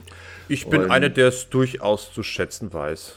Ich mag's. Endlich sind wir uns uneinig heute. Ja, das nichts anderes hätte ich bei dir vermutet. Na, ich wusste es nicht zu schätzen und es ist auch heute nicht gerade, wie gesagt, eine Lieblingsmusikart, aber ich weiß es vielleicht ist inzwischen etwas mehr zu schätzen als in den 90er Jahren. Das ist eigentlich ein ziemlich cooler Soundtrack, weil auch John Woo auf Soundtracks achtet. Ja, und das ist ein schönes Nebeneinander, obwohl ich, wie ich schon gesagt habe, kein riesen Jazz-Fan bin. Dieses melancholische Thema, wenn diese sphärischen Synthi-Klänge äh, erklingen, über die sich dann so eine klagende äh, Saxophon-Winde, das ist schon irgendwie cool. Aber jetzt, wo du schon, wenn jetzt, wo du sagst, mir fällt tatsächlich kein einziger Hongkong-Film ein, wo jeweils irgendwie Jazz vorgekommen wäre. Das ist doch, glaube ich, wirklich die, das einzige Vorkommnis, Hardboiled, oder? Es gibt jetzt auch nicht so viele Hollywood-Filme, wo Jazz vorkommt. Also zumindest nicht in, dem, in den Genres, die ich gern gucke. Vielleicht im Arthouse-Film. Naja, Jazz finde ich ist schon sehr präsent. ja, beim klassischen Hollywood-Film, als Jazz damit noch Swing gemeint war. In, in so. Collateral hast du auch eine. In Collateral Damage aber nicht und deswegen finde ich den noch besser. Natürlich. so zurück. Ich wollte eigentlich anknüpfen an den Punkt, wo du sagst, dass hier in der Spannung fehlt und dass irgendwie der Unterbau fehlt, um Szenen spannend zu machen. Was mir gefehlt hat und was mich noch gestört hat, ist die Tatsache, dass die eigentliche Stärke, die, die Themen, die Jean Wu bearbeitet, hier wirklich mehr so auf Sparflamme laufen, so in so einer nur nach 15. Variante, ohne viel äh, sich wirklich ernsthaft damit auseinanderzusetzen. Ich rede von dem Thema Freundschaft und Loyalität. Also hier die die vermeintliche Beziehung, die Freundschaft, die sich zwischen Joey und Fett und Tony Leung aufbaut, die halte ich in diesem Film auch nur für eine Behauptung. Also der Film kann von Glück reden, dass eben Joel Fett und Tony Leung als Schauspieler sehr gut miteinander harmonieren und durchaus eine Chemie miteinander haben. Aber rein drehbuchtechnisch ist da nichts, was rechtfertigt, dass äh, Tequila äh, plötzlich irgendwie so, so einen Respekt vor Tony Leung hegt und auch es dann gegen Ende zu so einer Szene kommt, wo er. Na äh, doch, weil da, da, da äh, fließt vermutlich die, der Schuldkomplex mit ein, dass er ja äh, erfahren muss nach dem Eröffnungsshootout, dass der Typ, den er das Beschluss hinrichtet, kann man gar nicht anders sagen, ein Undercover-Cop gewesen ist und er damit die Operation auch versackelt hat. Und dementsprechend ist er jetzt halt da besonders feinfühlig in dieser Hinsicht, dass er nicht mit dem nächsten Undercover-Cop erwischt. Und ja, dann hat natürlich Tony Leung Chiu Wei, der hier also die zweite Hauptrolle neben Choi und Fett spielt, mm, der macht natürlich eine super Figur und ist, obwohl er erstmal auch als eiskalter Engel eingeführt wird, doch gleich sehr sympathisch. Ja. Weil er sowas Verschmitztes hat. Ja, ja und dann da macht er aber den großen Verrat und bringt nicht nur seinen, seinen ehemaligen Boss um, sondern auch seine, seine Leute, wo er erstmal gedacht hat, er müsste sie verschonen. Ja, na klar. Er, er macht das quasi, um sich, um seinem neuen Boss dann die Loyalität zu beweisen. Gespielt von Anthony Wong. In einer jungen, jungen, dynamischen Rolle. Bei Anthony Wong würde ich sagen, ich finde ihn auf jeden Fall besser als Xing Fui On in The Killer. Also ja. Anthony Wong auf jeden Fall der beste. Ich war da sehr angetan davon, endlich mal so ein smarter Bösewicht, der nicht aussieht wie aus der Trash-Villain-Rumpelkiste. ja. Ich mag Xing Fui On, aber der ist funktioniert auch besser eher als Oberscherge im Auftrag vom richtigen Bösewicht, als dass er jetzt so die Gravitas hat, selber der Big Boss zu sein. Ja, zu Xing Fu On kommen wir später noch mehr. Äh, aber kurz zu Tony Leung äh, oder generell zu, zu der Story. Also ich war schon bei dem Film schon erstaunt, was eigentlich so ein Undercover-Polizist alles zugemutet wird, was er alles da machen muss, wie, wie bereitwillig er wirklich aktiv Morde verübt als eigentlich als Gesetzeshüter insgeheim. Da musste ich kurz zurückdenken an, an äh, Brian Bosworth in, in Stone Cold. Da, er musste ja. ja. auch quasi für Chains, für Lance Henriksen einen, einen Mord tätigen, um, um ihm seine Loyalität zu beweisen. Aber äh, Brian Bosworth wollte natürlich noch irgendwie seinen, seinen Polizistenkodex einhalten und eben hat bloß einen Mord vorgetäuscht und eben den dann äh, sonst wohin geschickt. Aber Tony Lönke, es wird ja alles klar niedergeballert oder auch der andere Undercover-Cop ganz am Anfang, den, den Julian Fat eben erschießt, auch der, der kennt da keine Gnade und das wird alles, es ja. wird alles unreflektiert niedergeschossen, was ihm da in den Weg kommt. Und ich denke mir, was sind das für Undercover-Polizisten eigentlich? Das ist kein Film für Reflexion darüber. Ich fände es auch falsch, jetzt John Woo vorzuwerfen, dass er hier nicht das, was man für seine Themen hält, in der gleichen Art und Weise durchexerziert, wie er das eben in The Killer gemacht hat oder in Better Tomorrow. Er wollte hier offensichtlich ein bisschen was anderes machen.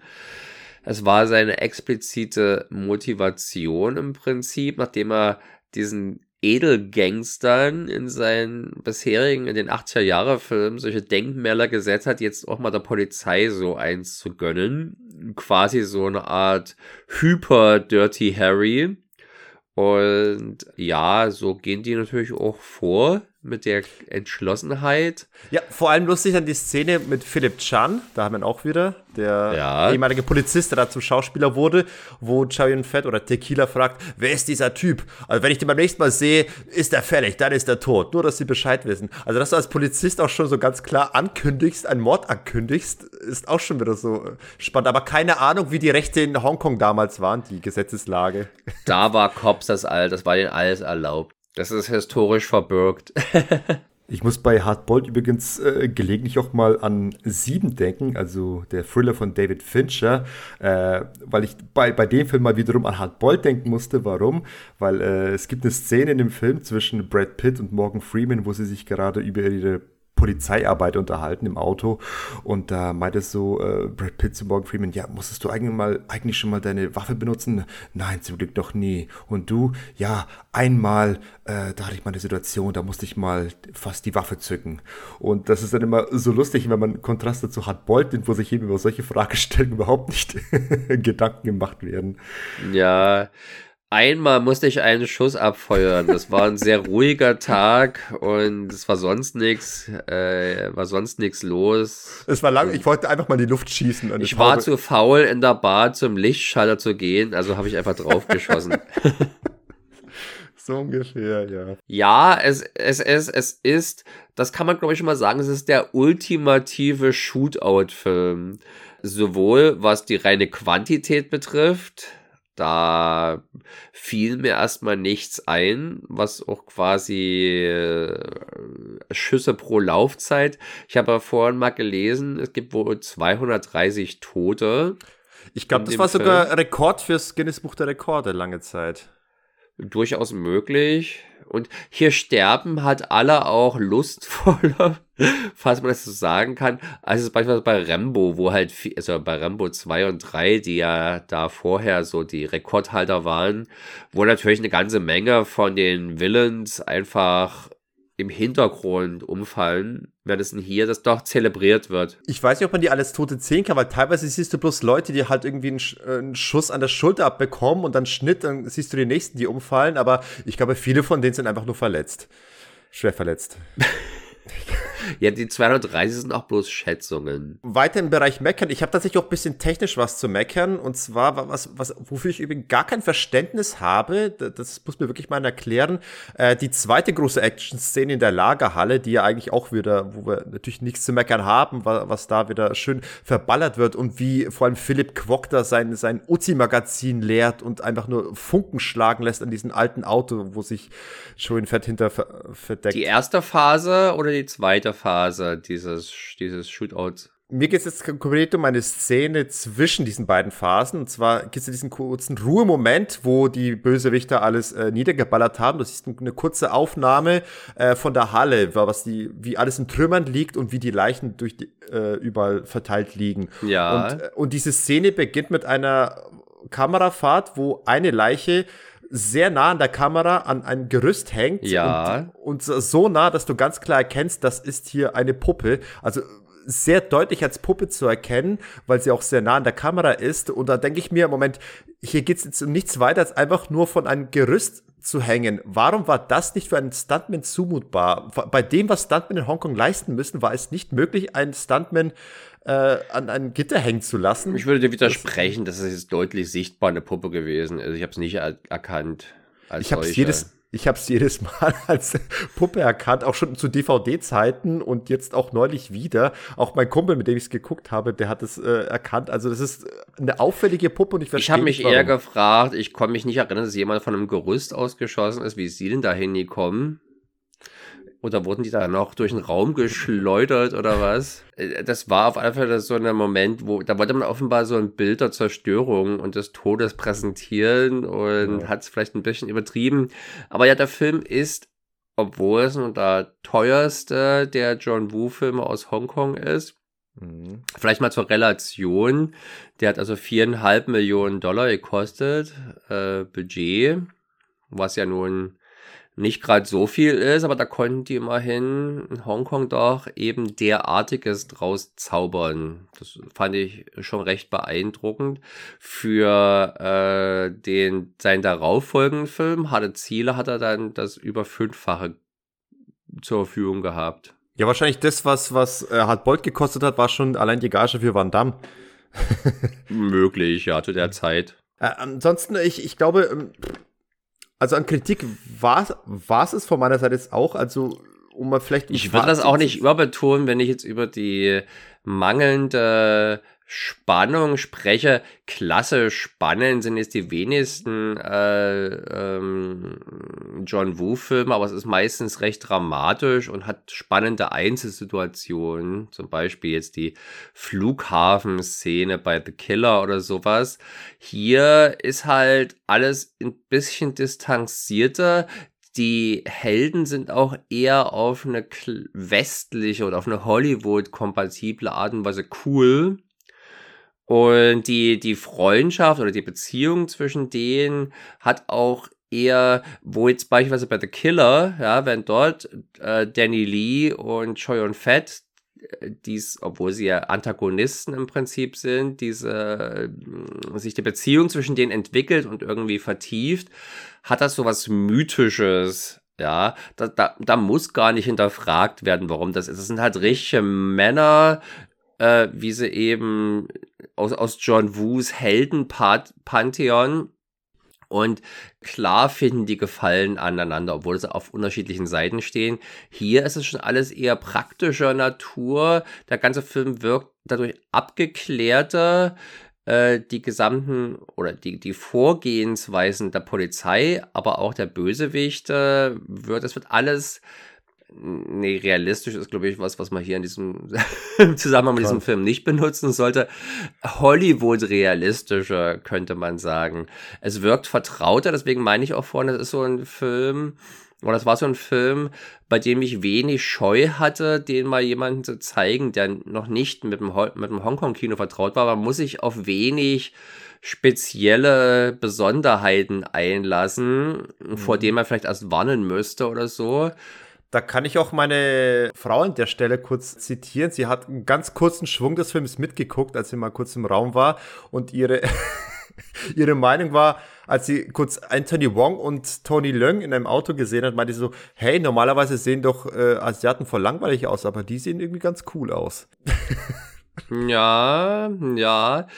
Anthony Wong, also wie gesagt, wenn der, wenn man denkt, dass der ein Jahr später in die Untold Story als Psychopath rummordet, rumvergewaltigt und dann das Fleisch seiner Opfer in Hackbällchen der Kundschaft serviert und dabei immer die Grima übelste Grimassen macht, ist es kaum zu glauben, dass es der gleiche Typ ist wie hier, der einen modernen, einen intelligenten, einen umgänglichen Eindruck macht.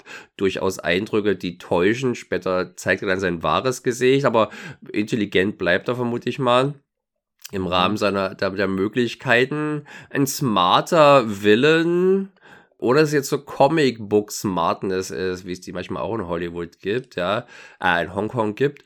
Das, der, der ist cool und interessant fand ich, als ich gelesen habe, dass man ja diese Figur des Mad Dog, der also von Philip Quark, der auch der Action-Regisseur des Filmes ist, du hast es ja, glaube ich, schon mal erwähnt, gespielt wird der mit irgendwie so einem Augen, mit so einer Augenklappe daherläuft, zumindest in der zweiten Hälfte, mit der er ein bisschen aussieht wie eine Trash-Version vom Phantom der Oper. Ja. der, der ist ja eben, da ist halt nochmal zugeschrieben worden, um dem Bösewicht auch noch eine gewisse physikalische Komponente zu geben, die Anthony Wong nicht ausfüllen konnte oder wollte.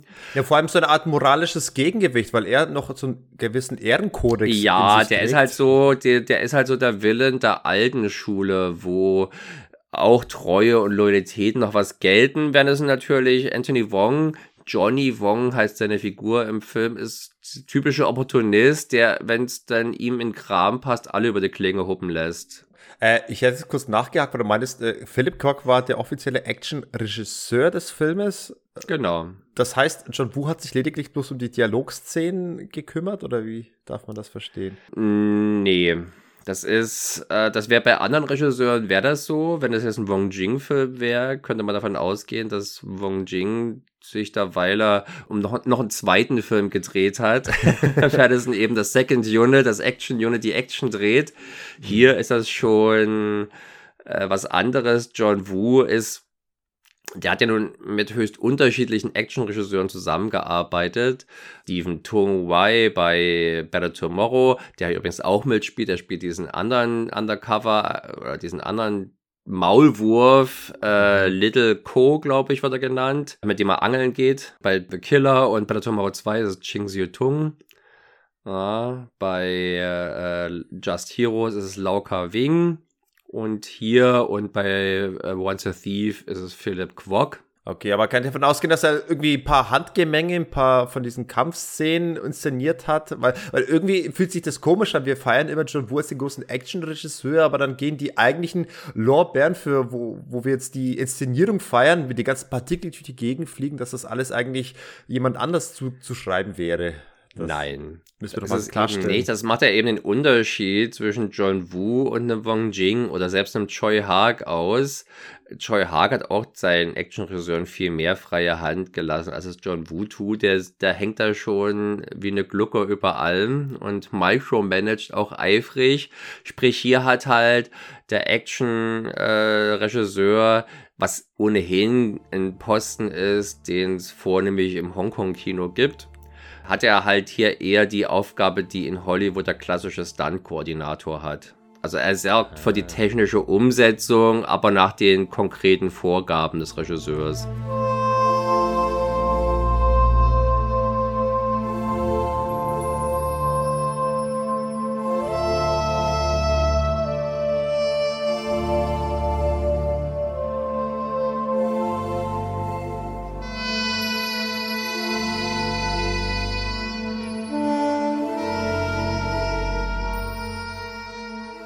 Tony Leung, Chiu Wei. Eine Freundin für mir den früher mal den hübschen Tony Leung genannt. Du hast aber auch Ähnliches mal verlauten lassen. Mir geht's das war mein erster Film mit Tony Leung und äh, lange Zeit war für mich der einzige Tony Leung, bis ich festgestellt habe, es gibt noch einen anderen. Und weil ich den irgendwie jetzt nicht einfach auch weniger charismatisch fand und die Filme, die ich mit ihm gesehen habe, mich jetzt auch weniger äh, spannend fand, war für mich immer ganz klar, Tony Leung Chiu Wei ist der bessere Tony Leung. Der beste. es ist ein bisschen unfair, aber letztlich schließe ich mich da an. Ich bin auch, ich mag auch Tony Leung Chiu Wei lieber als Tony ja. Leung Ka Fai. Ja. Wobei Kafai ein guter Judoka ist. Er ist neulich wieder Throwdown gesehen und da hat eigentlich Kafai ganz gut geglänzt. Ja, man, das ist, geht ja auch ein bisschen um Sympathie und äh, ich glaube, Tony Leungchiu hat einfach ein paar coolere Rollen gespielt. ich glaube, darum geht es vor allem, aber ich mag tatsächlich, er hat, er hat so eine edle Präsenz, er verleiht wirklich dem Film so was Edles und ich würde auch sagen, er ist äh, auch der deutlich bessere Charakterdarsteller als Joey und Fett, wo Joey und Fett hat ein unfassbares Charisma und kann äh, dir stark im Gedächtnis bleiben in seinen Rollen, in seinem Auftreten, aber ich halte Tony Leung auf jeden Fall für einen besseren Charakterdarsteller. Ja, Sergej, wir sind uns so unangenehm einig heute, das wollte ich auch noch extra erwähnen, dass hier der Alan, hieß er Alan? Der Alan. Ja, ich glaube, in meiner Version hieß er Along. Alain. Nee, nee, nee, nee, nicht das französische Allah, sondern A-H und dann Long als zweites, scheint also ein chinesischer Name zu sein. Ähm, der ist cooler, muss man ja auch sagen, als Joy und Fett und hat auch schauspielerisch mehr Nuancen, so diese Momente, wenn er was tun muss, was er nicht tun möchte, was da, da geht in seinem Gesicht ordentlich was ab. Und zwar mhm. sehr überzeugend, was durchaus Anteilnahme äh, hervorruft bei mir und auch bei anderen offensichtlich. Äh, ja, Choyon Fett lässt vor allem sein Charisma spielen. Ja, und wird vor allem mit Zahnstoch umso cooler und, und wenn er Mehl im Gesicht hat, noch umso mehr. Und wenn er noch Bl Blut dazu im Gesicht hat, noch umso, umso mehr. Äh. Blut auf Mehl kann man visuell sehr weiterempfehlen, offensichtlich. Dann haben wir Theresa Mo, äh, das, die spielt also die äh, Fro Freundin, Ex-Freundin von Tequila und ist eine solide und sympathische Figur, die jetzt aber ganz deutlich zweite Geige spielt und ist insofern bezeichnet, dass ich trotzdem finde, dass es vermutlich die interessanteste Frauenfigur aller Hongkong-Filme von John Woo ist. Ja, das Korrigier mich. Ja, doch, stimmt sogar. Jetzt, wenn du sagst, äh, sie hat tatsächlich am meisten Präsenz und tut am meisten. Sie ballert sogar einige Bösewichte nieder. Das hat man auch. Und sie ist Teil dieser, dieses tollen Plans. Sie soll bitteschön das Krankenhaus evakuieren, sobald sie eine Rose erhält. Und sie hat schon ja. die ganze Zeit die Rose in der Hosentasche. Ich denke, was war das eigentlich für ein Plan? Sie hätte genauso gut die Rose nie finden können oder sofort finden können. Warum ja. kann man nicht einfach sagen, evakuiere jetzt das, das, Krankenhaus? Warum die. John Wu ist halt gläubiger Christ, der glaubt halt an die lenkende Hand Gottes, der schon zur rechten Zeit den Impuls geben wird, du jetzt mal eine Tasche greifen. Ja. Übrigens, äh, was ist eigentlich hier mit den weißen Tauben hier in Hardbolt? Äh, es gibt eine auf dem Poster. Ah, das wollte ich sagen. Und da stand irgendwas von God is the wind beneath your wings oder sowas in diese Richtung. Also wer auf Tauben-Action steht, der bekommt sie zumindest hier in Posterform. Ne? Als Info-Titbit, was häufig zu lesen ist und auch stimmt, ist, dass dieses Setting äh, oder dieses Set, wo sie diese das Krankenhausfinale gedreht haben, natürlich kein Krankenhaus ist, sondern eine olle Getränkefabrik. Und das wird auch bei der ersten Szene, in der man dieses Krankenhaus sieht, recht sichtbar. Maple Group Krankenhaus, würde ich mich eher vorhüten, wird von Gangstern betrieben und sieht schmuddelig aus. Und du siehst halt richtig, dass das halt äh, Fabrikgebäude ist mit zugedreckten Fenstern. Also es sieht es eigentlich wie das Gegenteil aus in das Krankenhaus. Später ist dann drinnen Licht und draußen offenbar ein bisschen dunkler und da wird dieser Eindruck glücklicherweise ein bisschen zurückgefahren. Aber am Anfang dachte ich noch, und das ist mir jetzt aber zum ersten Mal aufgefallen. Früher hat mich das nie gestört, weil logischerweise das jetzt auch nicht gerade der Schwerpunkt des Filmes ist, diese Krankenhausarchitektur von draußen zu bewundern. Aber da ist auch, das wirkt vor allem auch so, als hätte das Ding das wirkt, das sieht von an, von außen aus, als wenn der Showdown schon gelaufen wäre, weil da sind Schmauchspuren an den Fenstern und sowas. Man fragt sich, was da vorher in dieser Getränkefabrik schon abging. Und auch drinnen ist es teilweise ganz schön verkeimt. Da im Widerspruch oder im Gegensatz steht dann der Hightech-Keller, wo dann die, der Johnny Wong, also der Oberbösewicht, sein Waffenlager hat. Auf alle Fälle wurde dieses Ding auch nochmal, also dieses, dieses ehemalige Fab Fabrikgelände dann auch als Setting für Heroic Trio benutzt, wo es auch ein Krankenhaus ist und dort werden auch Kinder, es sind auch Kleinkinder im Spiel bei der Szene. Also ich muss sagen, bei mir, ich habe eigentlich durchaus ist bei mir Krankenhausflair aufgekommen in diesen äh, kahlen Gängen. Und zumal ich, also mir haben die, die ganzen Kittel und die weißen Vorhänge und vor allem der, der, der Wust an Babys gereicht, sodass das Krankenhaus. Ja, das passt alles. Es sind eigentlich bloß ein paar kleine Momente, wo man sich denkt, na, ja. Krankenhaus. Hongkong ist ja nun auch nicht dritte Welt, wo es am schlimmsten ist oder so, sondern jetzt dann doch eigentlich moderne Hightech-Stadt. Kurz mal über die Babyszenen gesprochen, die fand ich immer besonders schlimm, weil ich mir dachte, jetzt in diesem Chaos, jetzt diese Babys retten, du kannst doch überhaupt gar nicht kontrollieren, wie, wo die Babys äh, richtig ankommen. Am Ende hast du irgendwie einen Haufen von Babys, die da unten irgendwo rumliegen und am Ende sind die doch gar nicht mehr zuordnenbar. Also du bist doch am Ende, bist doch als, als Eltern, hast du doch verschissen, weiß nicht mehr, welches von den Kindern ist eigentlich meins. Ich erkenne Worauf beziehst du jetzt? Auf die Handlung oder auf den Dreh? Nee, auf die Handlung. Ich beziehe mich auf die Handlung Ach in dem so. Falle. Ich denke mal, dass beim Dreh schon alles äh, sauber vonstatten geht und dass man Babys noch zuordnen kann. Aber hier in dem Chaos bei dieser Rettungsaktion, wo irgendwie Babys äh, aus ihren Betten herausgehoben werden und irgendwie verteilt werden, wer weiß am Ende, wem welches Baby gehört? Weil am Anfang sind die ja eh alles. Da wird eingefragt, wer, wer, wer braucht noch eins, wer hat noch keins. Ah, ist schon schlimm, ne?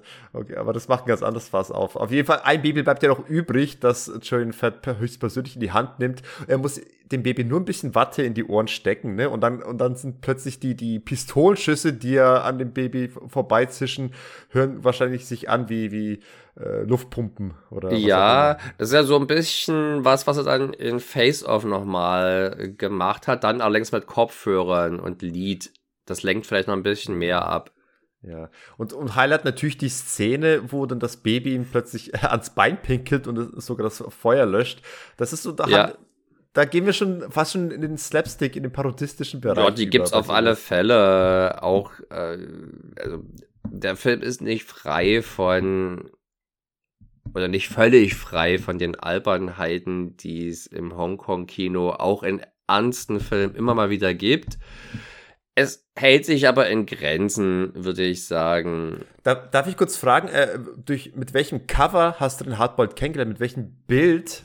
War, war es genau dieses Bild, wo John äh, das Baby Das ist insofern hat? interessant, dass äh, das hat, das ist, glaube ich, auch das Bild des deutschen VHS-Covers, allerdings dort, glaube ich, nicht mit diesem Baby drinne.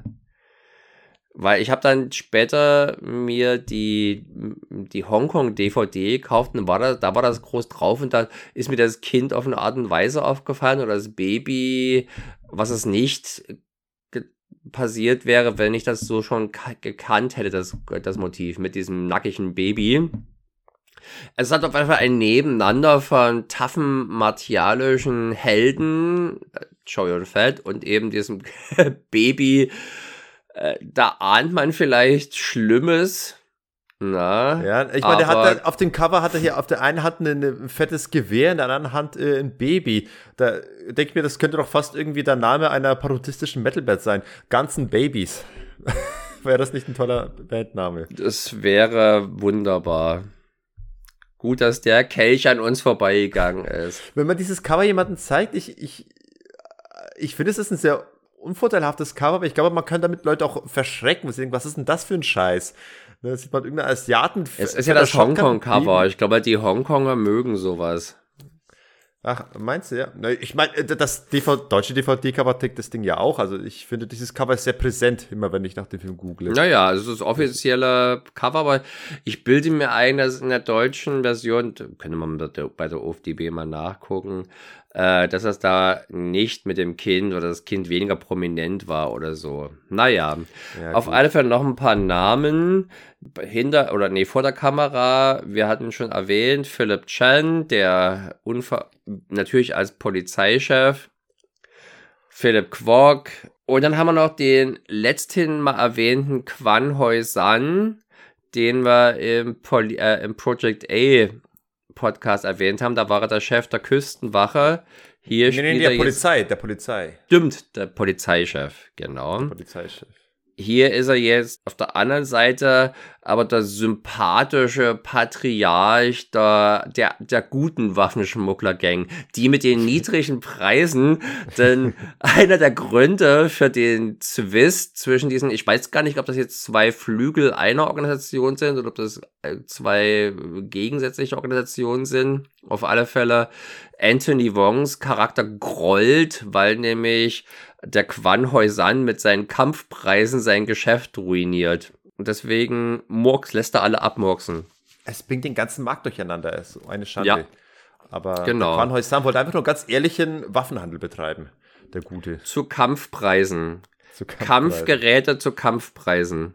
John Woo selber spielt auch mit. Das ist ja immerhin nicht so häufig. Vor allem so einer relativ prominenten Rolle. In ersten Better Tomorrow ist ja auch mal bei zwei Szenen oder sowas als Cop kurz zu sehen.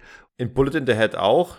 Ist er zu Echt, sehen. ja. Ja, auch kurz cool. taucht er vorbei. Aber hier also schon, hier ist er im Prinzip sowas wie ein väterlicher Freund für Choi und Fett und berät ihn ebenso. Das wirkt auch so, als hätte er selber auch eine Vergangenheit bei der Polizei.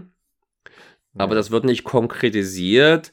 Interessant fand ich übrigens noch, dass der Typ, der in der Mail-Szene am Ende von der Eröffnungs-Action-Szene, den er dann also äh, abknallt, den, wie sich später rausstellt, Undercover-Agent, der wird von Jun Kunimura gespielt, einem relativ bekannten äh, japanischen Schauspieler, wo es mich fast gewundert hat, dass der jetzt hier für so eine kurze Szene mit dabei ist. Mhm. Mal ganz interessant. Das Drehbuch ist von Barry Wong, der, der auch schon mal hier im Podcast mindestens einmal zu Gast war bei Eastern Condors. Aber er ist vor allem so ein- also ein Vielschreiber gewesen, interessanterweise und tragischerweise kurz nach Hardboiled äh, gestorben, nämlich in Berlin. Ach was. Eines natürlichen Todes? Eines natürlichen Todes? Ja, oder? ja, also am Herzinfarkt, weil man das, also ja, irgendwie schon natürlich, aber, aber trotzdem unerwartet. Okay. Aber ist nicht überfahren worden oder sowas. okay. Ja, vom beschissenen Berliner Autoverkehr oder sowas. hm, es ist einfach dafür der Standard oder war der Stammautor für Samohang. Ja, ja, wir, wir kennen Sammo- den Namen ja.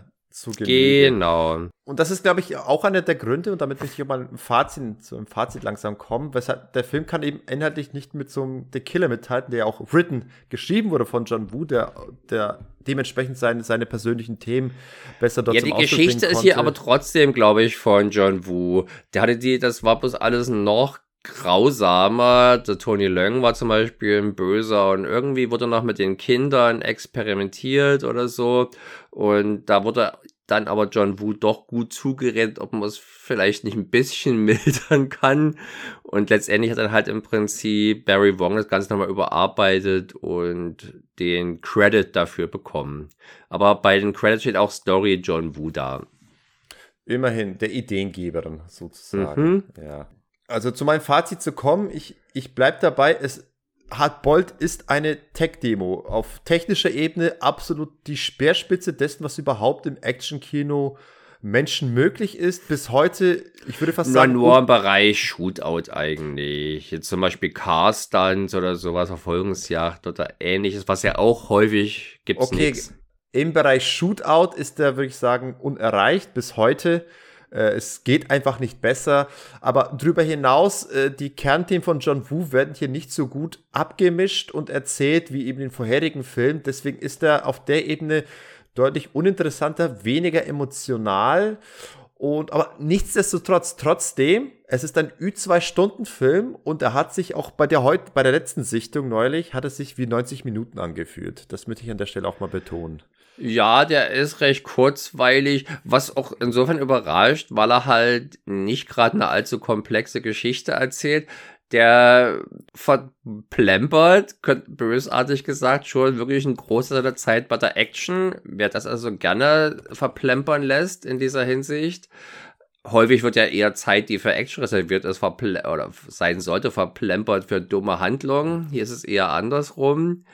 aber ich würde nach ein bisschen einschränken, ob der ultimative Shootout-Film ist der ultimative John Woo Shootout-Film. Man muss halt natürlich eben auch ein Fable für diese speziellen John Woo Shootouts haben, die also natürlich immer ein bisschen unsinnig sind und immer ein bisschen flamboyant, ja. Also ich und finde, ich finde, mir hat John Woo hervorragend und überzeugend verkaufen können, dass Joey Fett keine andere Wahl hatte, als an diesem äh, Treppengeländer äh, runterzusliden, währenddessen zu ballern. Es ging nicht anders. Er wurde dahin geschubst. Es war der naheliegende Move. es war der Unter naheliegende ähnlichen Move. Umständen hätte ich das sicherlich auch gemacht. Würde ich einfach mal behaupten. Aber es ist halt, es ist, das ist auch ein Film, inzwischen zumindest, die Ästhetik bei Shootout hat sich ja auch weiterentwickelt. Wir sind jetzt halt doch eher, würde ich mal sagen, bei einer Art Hyperrealismus von Michael Bay zum Beispiel.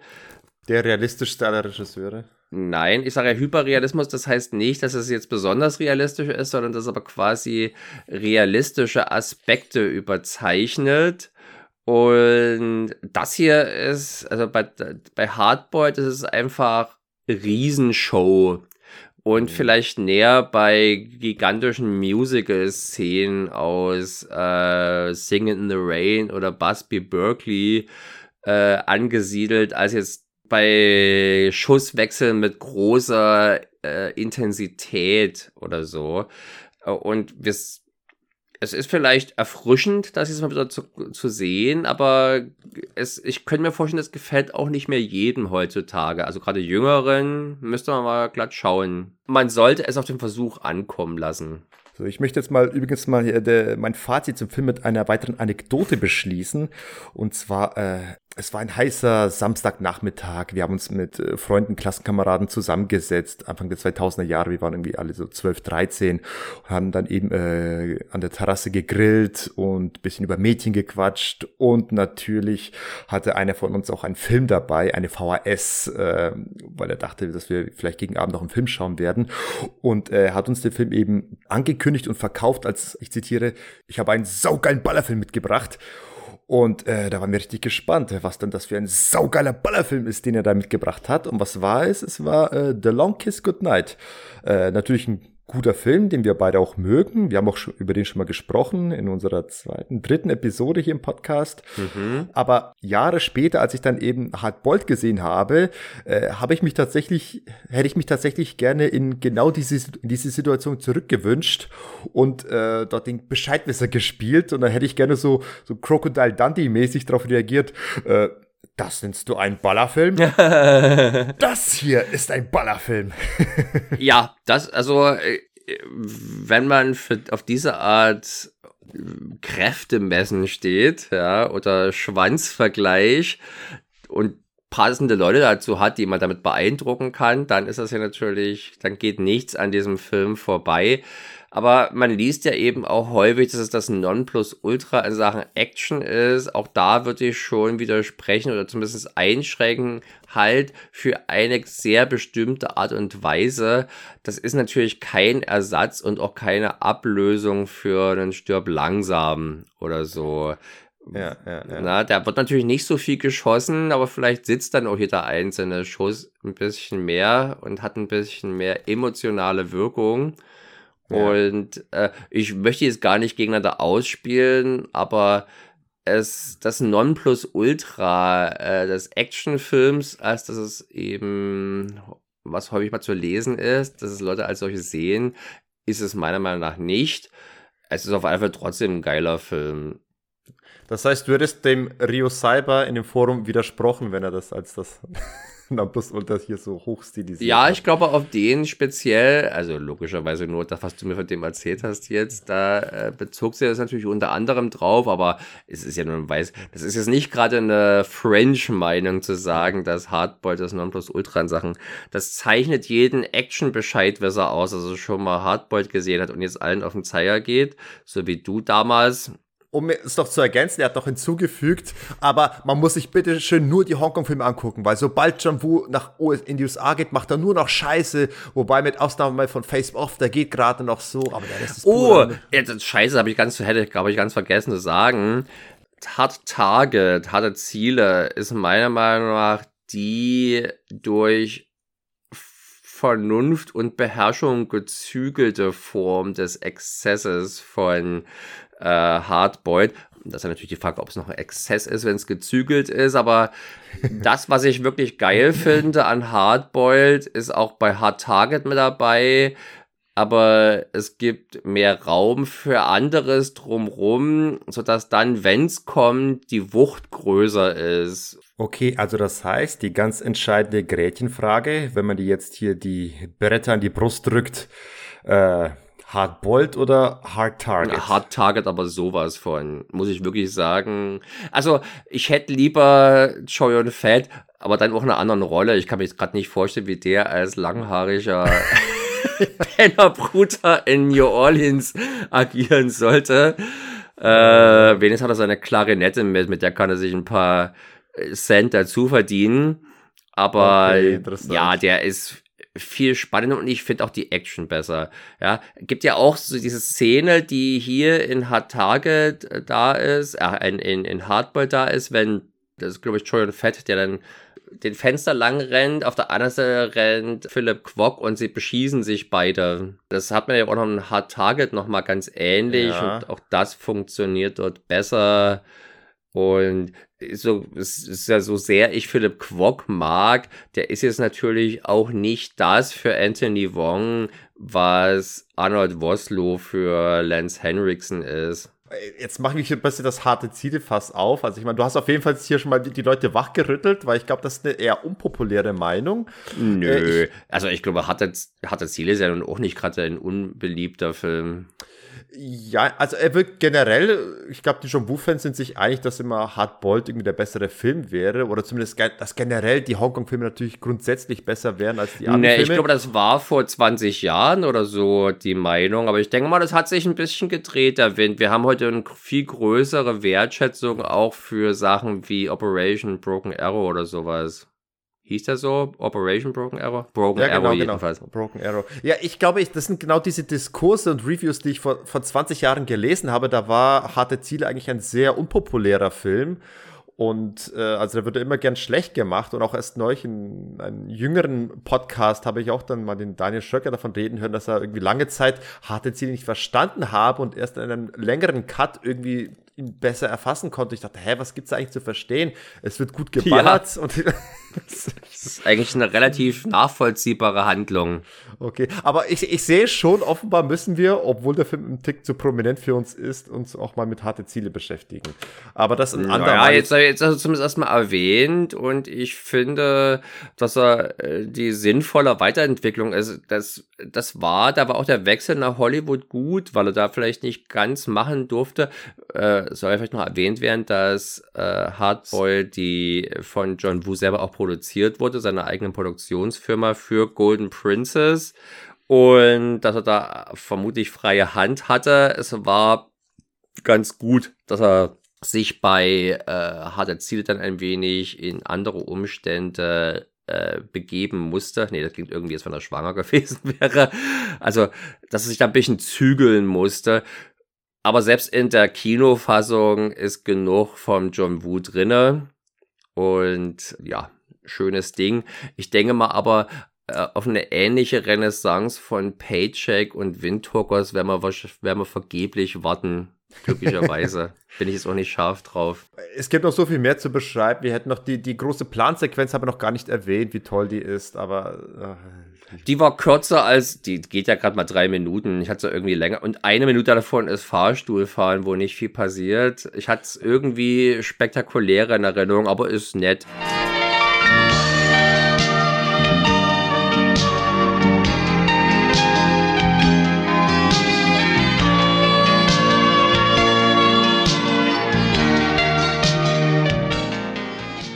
Können wir jetzt zur Fortsetzung kommen, zur sensationellen Fortsetzung, die doch mindestens für Hardboil das ist, was Stirb langsam 2 für den ersten Stirb langsam war. Ja, genau. Also, und dann, drei Jahre vor Hardboiled, kommt die Fortsetzung.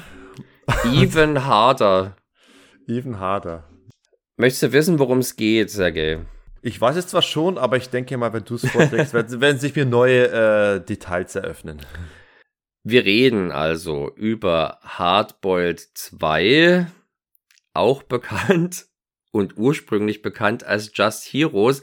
Äh, da kleiner Einwurf, auch das wieder hat in der Evolution meiner Englischkenntnisse dachte ich natürlich früher, dass das auf Deutsch hieße bloß Helden, bis ich dann mitbekommt, dass Just also auch gerecht heißt und dass also da vermutlich doch eher gerechte Helden sind. Justice Heroes. Im Gegensatz zu den vielen ungerechten Helden, von denen man ja so viel hört. Aus dem Jahre 89, das Sequel vor dem Original von John Woo, inszeniert und Wu Ma.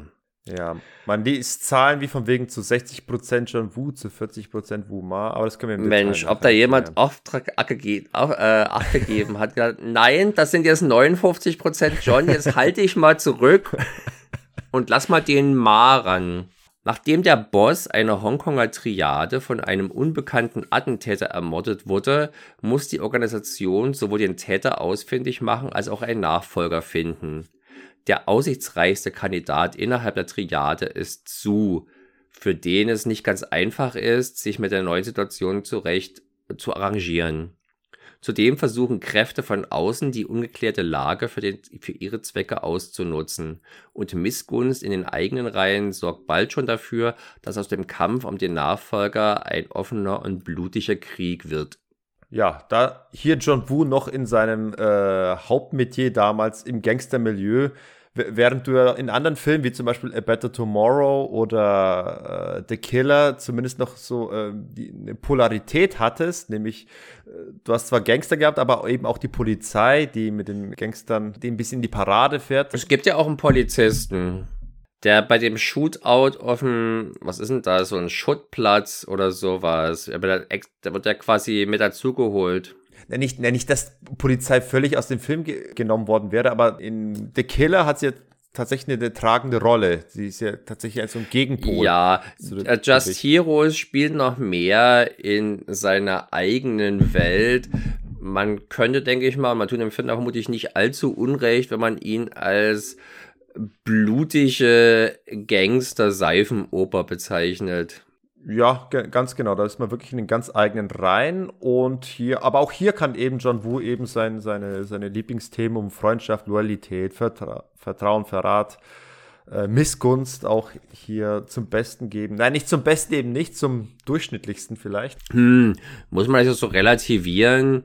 Äh, Just Heroes ist ein Benefits-Film, der gedreht wurde, um dem alt, der alten Shaw Brothers Legende Chang-Chi einen, den Ruhestand zu ermöglichen, der ja sowohl für John Wu als auch für Wu Ma ein Mentor und Lehrmeister gewesen war. Beide, also sowohl John Wu als auch Wu Ma haben zusammen als äh, na, Regieassistent oder Co-Regisseur bei Chang-Chi, bei Sachen wie Blood Brothers oder The Water Margin mitgewirkt.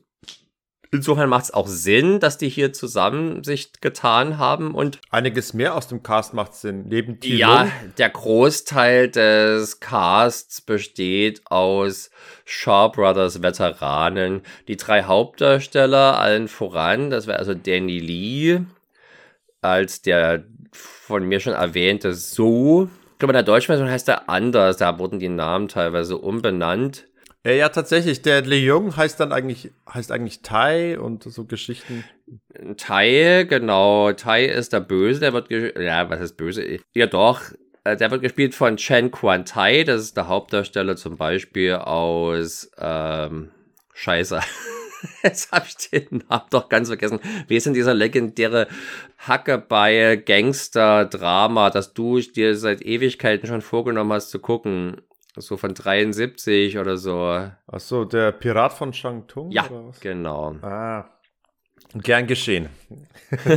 der spielt dann, und dann haben wir natürlich David Chang, der dienstälteste Shaw Brothers Veteran hier in der Runde, also zumindest von den, von den Hauptdarstellern.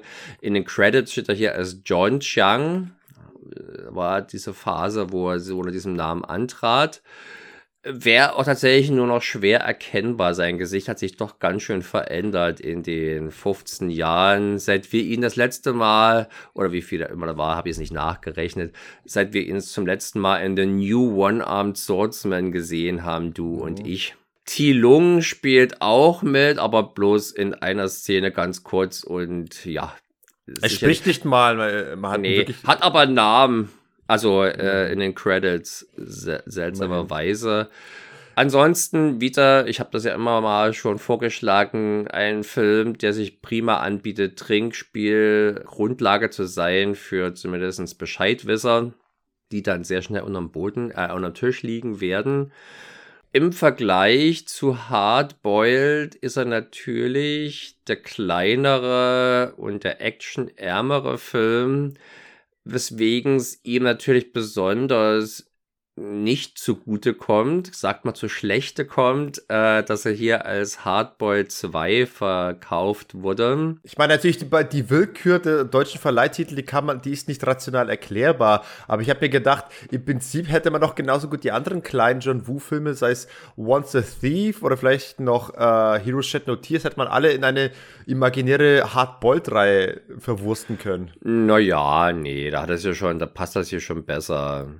Äh, wobei, ich frage mich, was, was, was qualifiziert denn jetzt diese genannten Filme als kleiner? Die sind da bloß weniger bekannt. Die sind weniger bekannt. Das sind genau. auch teure Filme. Once a Thief, war das so teuer? Ja, der ist in Frankreich gedreht, Großteil. Es gibt, man hat Stunt-Legende Remy Julien oder wie immer der sich anders ausspricht, vermutlich engagiert für die Car-Stunts und sowas alles. Also, ist eine richtige fette Produktion. Mm. Hier werden etwas kleinere Brötchen gebacken. Wir haben also auch keine allzu elaborierte Auswahl an Schauplätzen. Äh, so die übliche Mischung aus äh, Villa oder Anwesen, Fabrikhalle und Kiesgrube. Ja, ich wollte gerade sagen, die besonders preisgünstige Kiesgrube. Aber warum nicht? So ist man es gewohnt aus Hongkong und im ersten Better Tomorrow war es auch nicht so viel anders. Ja. Er geht halt eher in diese Richtung und ich glaube, es war auch das bewusste Ziel, halt so einen Film wie Better Tomorrow zu machen, der ja tatsächlich der erfolgreichste aller John Woo-Filme in Hongkong war oder bis zuletzt ist. Ach, tatsächlich, von diesen ganz großen vier war dennoch I Better Tomorrow der erste immer noch der finanziell erfolgreichste innerhalb von Hongkong. Ja. Äh, na, Bullet in the Head war ein richtig katastrophaler Flop. Ja, okay, Killer war auch eine große Enttäuschung. Hardboiled war dann zumindest erfolgreicher. Erschreckenderweise ist äh, hart auf den Fersen vom ersten Better Tomorrow ist Once a Thief. Der ist fast genauso erfolgreich wie dieser. Ach komm, jetzt sind wir noch auf. Okay, interessant. Äh, meine erste Frage wäre eigentlich gewesen, wie kommt eigentlich ein Chang-Che dazu, plötzlich pleite zu sein, sodass er eben auf so ein Projekt angewiesen ist? Das nehme ich an, nicht von ihm persönlich äh, gewünscht wurde, sondern dass eben John Woo aus freien Stücken ihm zuliebe offenbar realisieren wollte. Wie gesagt, wir können hier nicht von John Woo sprechen, sondern es ist schon alle der, der ganze Trupp. Es wurde selbst Choi Haags Produktionsfirma ist mit dabei und äh, Danny Lees Produktionsfirma ist die Hauptklitsche Magnum Films. Ja, und der selber ist da auch mit treibende Kraft mit gewesen, produziert also auch. Äh, Danny Lee, das weiß man ja nicht, oder wissen ja eine ganze Menge oder nicht, dass der halt auch mal äh, seit in der zweiten Hälfte der 70er Jahre sehr bei den Shoppers aktiv war und da Star war. Mhm. Und ja, so ein Who is Who der alten Garde kombiniert mit einigen jüngeren Gesichtern. Interessanter heute doch vermutlich international der äh, bekannteste Schauspieler Stephen Chow sein. Ja. Der hier seine möglicherweise unsympathischste Rolle hat, als der irgendwie kriecherisch-neidische Sekundant von äh, Chen Quan-Tai. Ich glaube, das ist weniger neidisch, als einfach nur auf der Seite seines, seines Kumpels und Vorgesetzten, Anführungsstrichen, Chen Quan-Tai, der einfach nur empört ist, äh, dass er nicht irgendwie den Ruhm abbekommt und eben einfach völlig selbstlos äh, in vermeintlich seinem Namen. Ja, aber auch äh, völlig selbstgerecht. Selbstgerecht für Recht und Ordnung walten lässt. Und, und das ist schon mal so, so ein erster Knackpunkt innerlich in diesem Film. Also hier wird auch wirklich auf einer hauchdünnen ähm, Beweislage, also eine nicht existenten Beweislage, auf, auf rein Spekulation und Mutmaßungen wird völlig emotional, wird, wird zur, zum blinden Aktivismus gegriffen. Und wenn irgendwie äh, Person X vermutet wird als Drahtzieher, nur vermutet wird, wird gleich schon mal äh, die, die, die Frau angefahren, um mal ein Statement ja, zu setzen. Ja, aber doch nur von diesem so kleinen Pisser. Nee, nee, nicht nur. Moment einmal. Wir haben auch die Szene mit Danny Lee selbst, der in der Position des Chefs, der ähm, einfach mal die Figur von Xing Fui On hinter dem Attentat vermutet, auch wenn er da null Beweise hat, einfach nur ein reines Bauchgefühl und dann eben diese, dieses ähm, Massaker. Und weil er sich vorher unsympathisch genug aufgeführt hat, dass man auch nicht zu traurig, dass man auch nicht zu traurig drüber ist, dass es da einen Falschen trifft. Ich meine, die Figur von Fu On, von der ist ja von Anfang an nicht zu trauen. Allein dieses Gesicht von Fu On, du, du, du traust dem nicht. Und wenn er dann auch plötzlich bei der Beerdigung des Bosses mal äh, so super taktvoll meint, äh, Danny Lee zu, darauf anzusprechen, dass wir jetzt doch bitte neue, neue Deals abhandeln müsste, dann gehört ihm natürlich in ja. die Fresse geschlagen. Aber nichtsdestotrotz. Oder in den Hals geschossen. Ja, werden gleich zweimal kurz aneinander Leute in den Hals geschossen. Ich denke, Leute, warum denn jetzt in den Hals? Das finde ich immer besonders blöd. Da leidet man jetzt noch eine Runde weiter. Nein, das ist einfach bloß der Todsicherer, weil die da richtig bluten, weil die wissen ja, so Gangster haben immer fette Dickschädel und da weißt du nie, ob die Kugel durchkommt. Stimmt, Sheng Fui An sieht aus als ein ganz besonders dicken Dickschädel.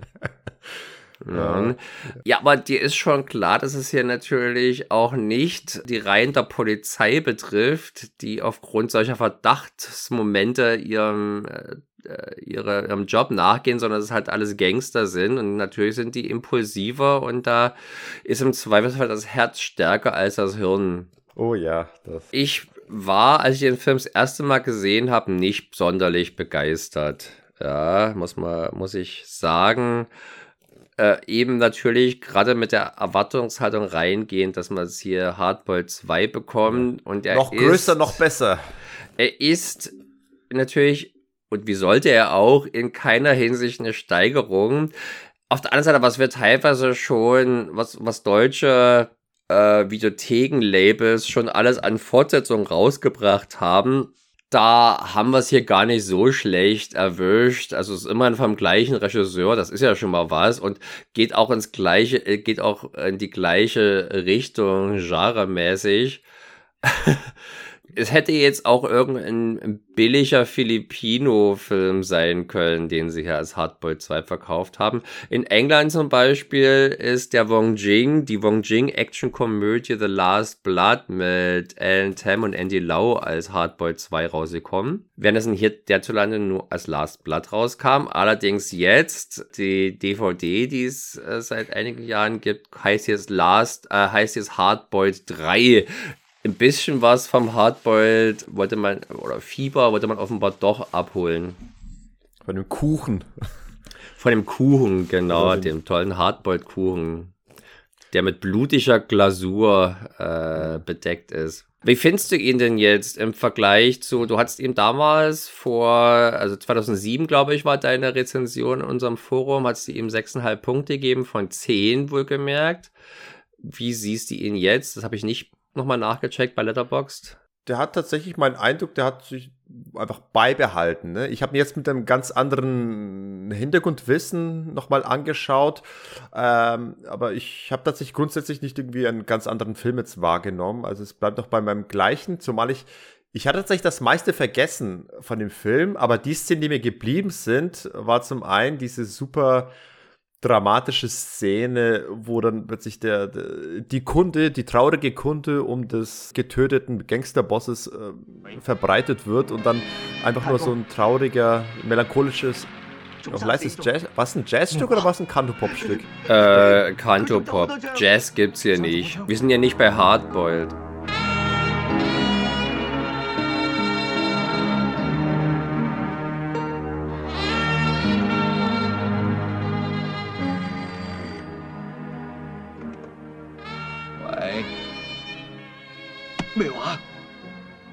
Das dann eben einfach nur so die entsetzten, leicht verstimmten Minen der, der Figuren zeigt. Das fand ich immer eine sehr starke Szene, weil du nie, weil nichts gesprochen werden muss. Du kannst es dir aus anhand des Kontexts kannst du dir erschließen, äh, was nun passiert und wie dass es selbstverständlich ist, wie die reagieren. Ganz ohne Text, sondern wirklich nur mit der Begleitung der Musik. Das fand ich eine schöne Szene.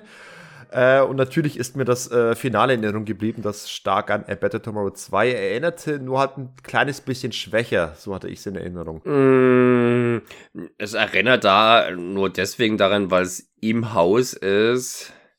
Ansonsten sieht das Haus aber anders aus, die Taktik ist anders. Es gibt eine Taktik, was ich jetzt bei Better Tomorrow 2 nicht sagen würde, da wird eher Remi Demi veranstaltet. Es gibt eine Taktik, die aus About Tomorrow 1 äh, herausgepickt wird und sogar namentlich entsprechend äh, erwähnt wird. Nicht in der deutschen Fassung, da wird was ganz anderes gelabert, aber den Untertiteln nach ist die Figur, die übrigens im Deutschen gesprochen wird, von Till Schweiger. Äh, Echt, die, ja? Die ist auf, ja, ja, das ist Till Schweiger, der Typ, der, okay. der eigentlich beim Fischhandel der, der, der, der, der jugendliche Buddy von David Chang, der ihm beim Fischer, beim Fischen hilft. Genau, der da eigentlich für den das, das Gangsterleben so ein, als großer Spaß erscheint. Ne? Ja. Der, der auch so ein bisschen so Film zu sein scheint. Also wie gesagt, in den Untertiteln, äh, den gemäß, äh, macht er konkrete A Better Tomorrow Referenzen, sagt so, hey, ich mach das wie in A Better Tomorrow. Ich verstecke einfach die Pistolen in den Vasen und, oder sagt dann später, hey, wir machen das so wie in A Better Tomorrow. Ich schmeiß dir die Waffe rüber und so Geschichten. Also, äh, das ist da vorhanden. Auf, in der deutschen Single gibt es es nicht. es klingt ein bisschen besser, als äh, wie du es jetzt gerade interpretierst hast, aber ja. Ja, logischerweise ging die davon aus, eigentlich erstaunlich, ja, dass Blende, die den Film hierher gebracht haben und vermutlich auch haben synchronisieren lassen, die hatten ja nun auch andere John Woo-Filme im Angebot. Hätte man ja also durchaus sinnvoll die Referenz drinnen lassen können, aber nee, da hat man sich eher ans unkundige Publikum gerichtet und das wollte man nicht überfordern.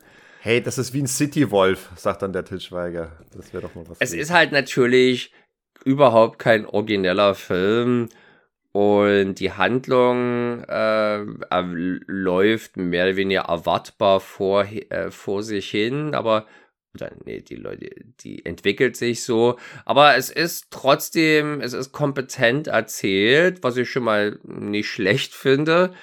Äh, und ich habe auch ein Herz für diese Art von melodramatischen und trotzdem auch actionreichen Gangsterballaden. Also gibt es gerade aus Hongkong so einige so Filme wie Burning Ambition, Widow Warriors, Dragon Family, Queen's High. Das sind, die, die, die schaue ich alle mit großer Freude, obwohl die alle so mehr oder weniger die gleiche Geschichte erzählen.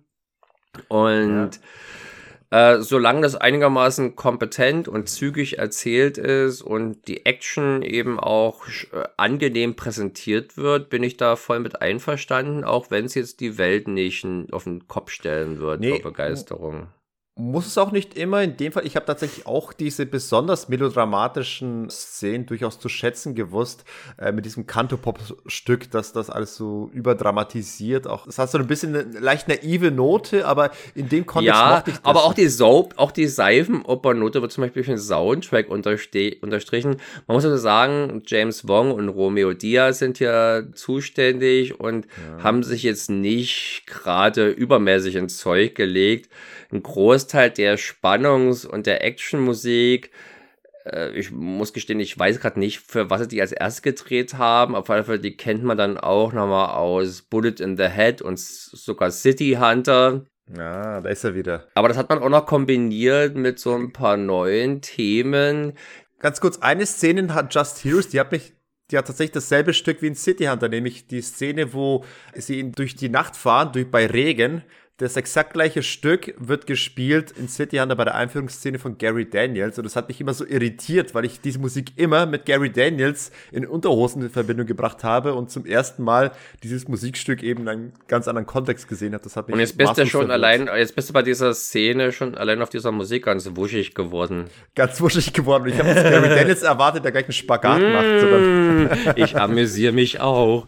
Äh, ach nee, es war ja schon bei der späteren Szene.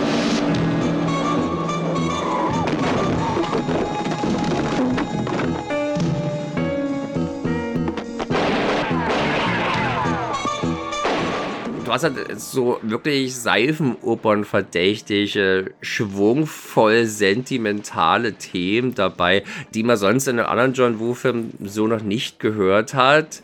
Und ja. auch die Art und Weise, wie das Leben mit Frau, ein Kind hat, glaube ich, keiner, an das ich mich erinnern kann, aber der Danny Lee hat seine Frau, sein Kontrahent hat seine Frau und diese Frau ist gleichzeitig die Ex-Frau vom Dritten im Bunde, der von David Chung gespielt wird. Mhm. Da hast du also auch gleich noch ein Liebesdreieck irgendwie mit dabei und es wäre nervig, wenn ich dann doch immer mal die Action käme. Wir haben vier große Action-Szenen dabei und glücklicherweise geht es ähnlich wie Hardboiled 1. das sollte ich so nicht sagen. Also wie Hardboiled geht es auch schon bei Just Heroes sofort los nach, weiß ich nicht, zwei, zwei Minuten Credits und Geräte werden die Waffen gezückt und geballert. Und genau. wie bei Hardboiled ist auch das hier die, die am wenigsten tolle Actionsequenz, obwohl sie auch schon sehr ordentlich äh, inszeniert ist. Hier sind natürlich die Locations simpler, die Autos, mit denen vorgefahren wird, sind älter. Das ein 70er Jahre Mercedes-Benz, den sie haben, den die Edelgangster-Bosse fahren. Aber wenn es dann eben zur Sache kommt, kommt es amtlicher Sache und spätestens ab der zweiten Action-Szene, das ist dann, glaube ich, die in der Kiesgrube, ja. äh, war ich wirklich richtig begeistert und es ist halt, da, den merkt man völlig an, dass John Woo hier das Zepter geschwungen hat. Ich, es gibt keine Informationen, welche Szenen jetzt von John Woo und welche von Wu Ma inszeniert sind. Wu Ma hat auch genügend Actionfilme inszeniert, im Prinzip ja die Kompetenz äh, zuzuschreiben wäre. Aber sie sehen halt alle sehr nach John Woo aus. Insofern gehe ich mal davon aus, dass sie von ihm auch schon inszeniert wurden. Und sie haben durchaus dann auch die meisterlichen Edelmomente. Vielleicht hat Bumar die Einführung gedreht, aber ich könnte mir vorstellen, wenn dort schon mal jemand die Action macht, macht er gleich alles und wird nicht nochmal unnötig zerhackt. Leider gibt es keine genaueren Infos zu den Drehtagen. Der Hardboiled, dort ja, da war ich wirklich erstaunt. 130 Tage hat man dafür sich Zeit genommen. Das sind ja Ausmaße, wo selbst Jackie Chan mal zwei Filme dreht. ich spekuliere mal, dass es in äh, Just Heroes eher unter einem Monat gewesen ist, der Film fertig war.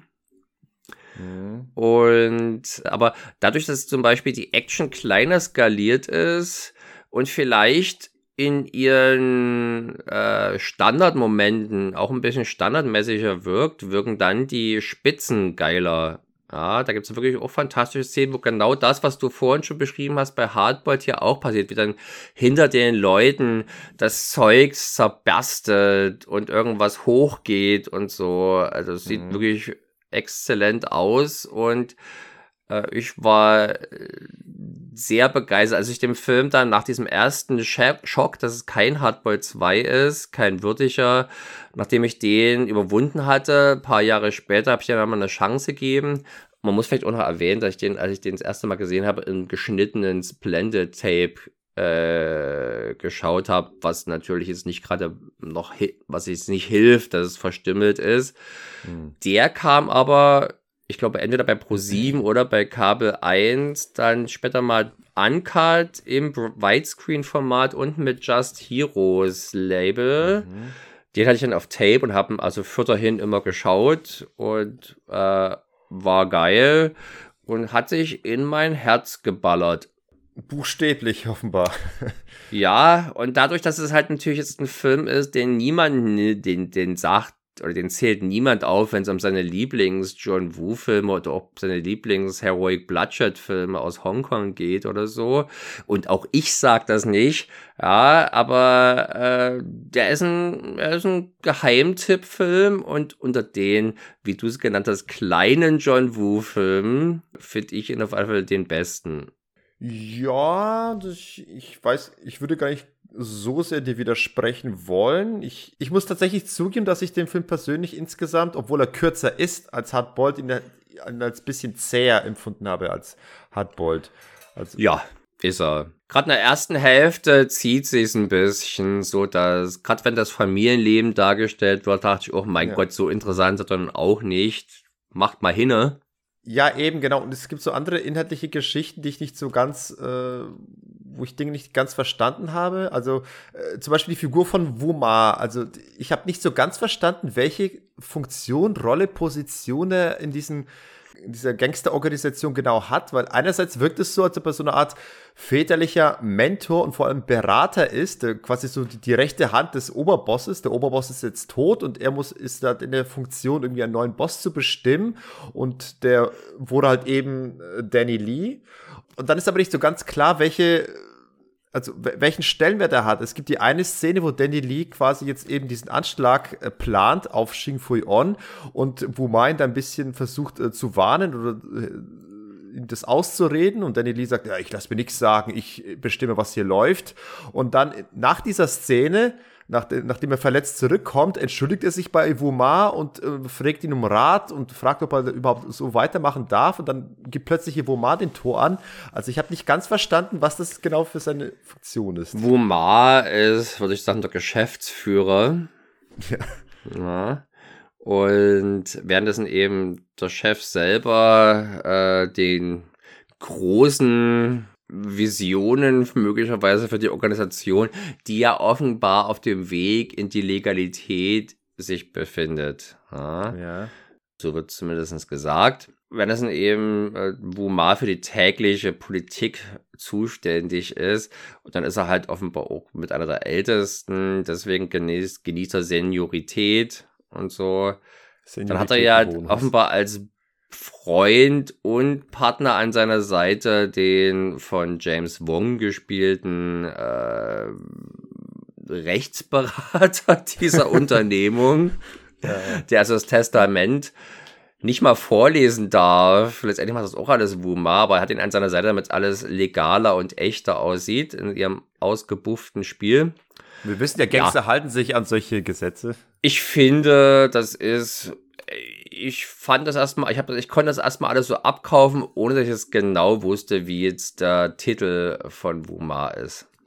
Ja, was ich gut fand, und ich glaube, es ist vielleicht auf meine mangelnde Fähigkeit, äh, bei Filme vorherzusehen, geschuldet, aber hast du von vornherein, war dir von vornherein klar, wer der Drahtzieher ist, wer der, der Böse? Nee, nee, ich denke mal, das ist ja mit, das hat man mit Absicht äh, so gemacht, dass es tatsächlich erst in der letzten Viertelstunde rauskommt. Ja, die, die haben es tatsächlich in dem Film Fall hier clever gemacht, als es äh, darum ging, äh, den, den vermeintlichen neuen äh, neuen Boss zu bestimmen, hat ja die Kamera ganz klar äh, eine Reakt ein Reakt Reaction-Shot von Chen Quantai. Ja, man hat seine äh, Der Pirat von Shantung.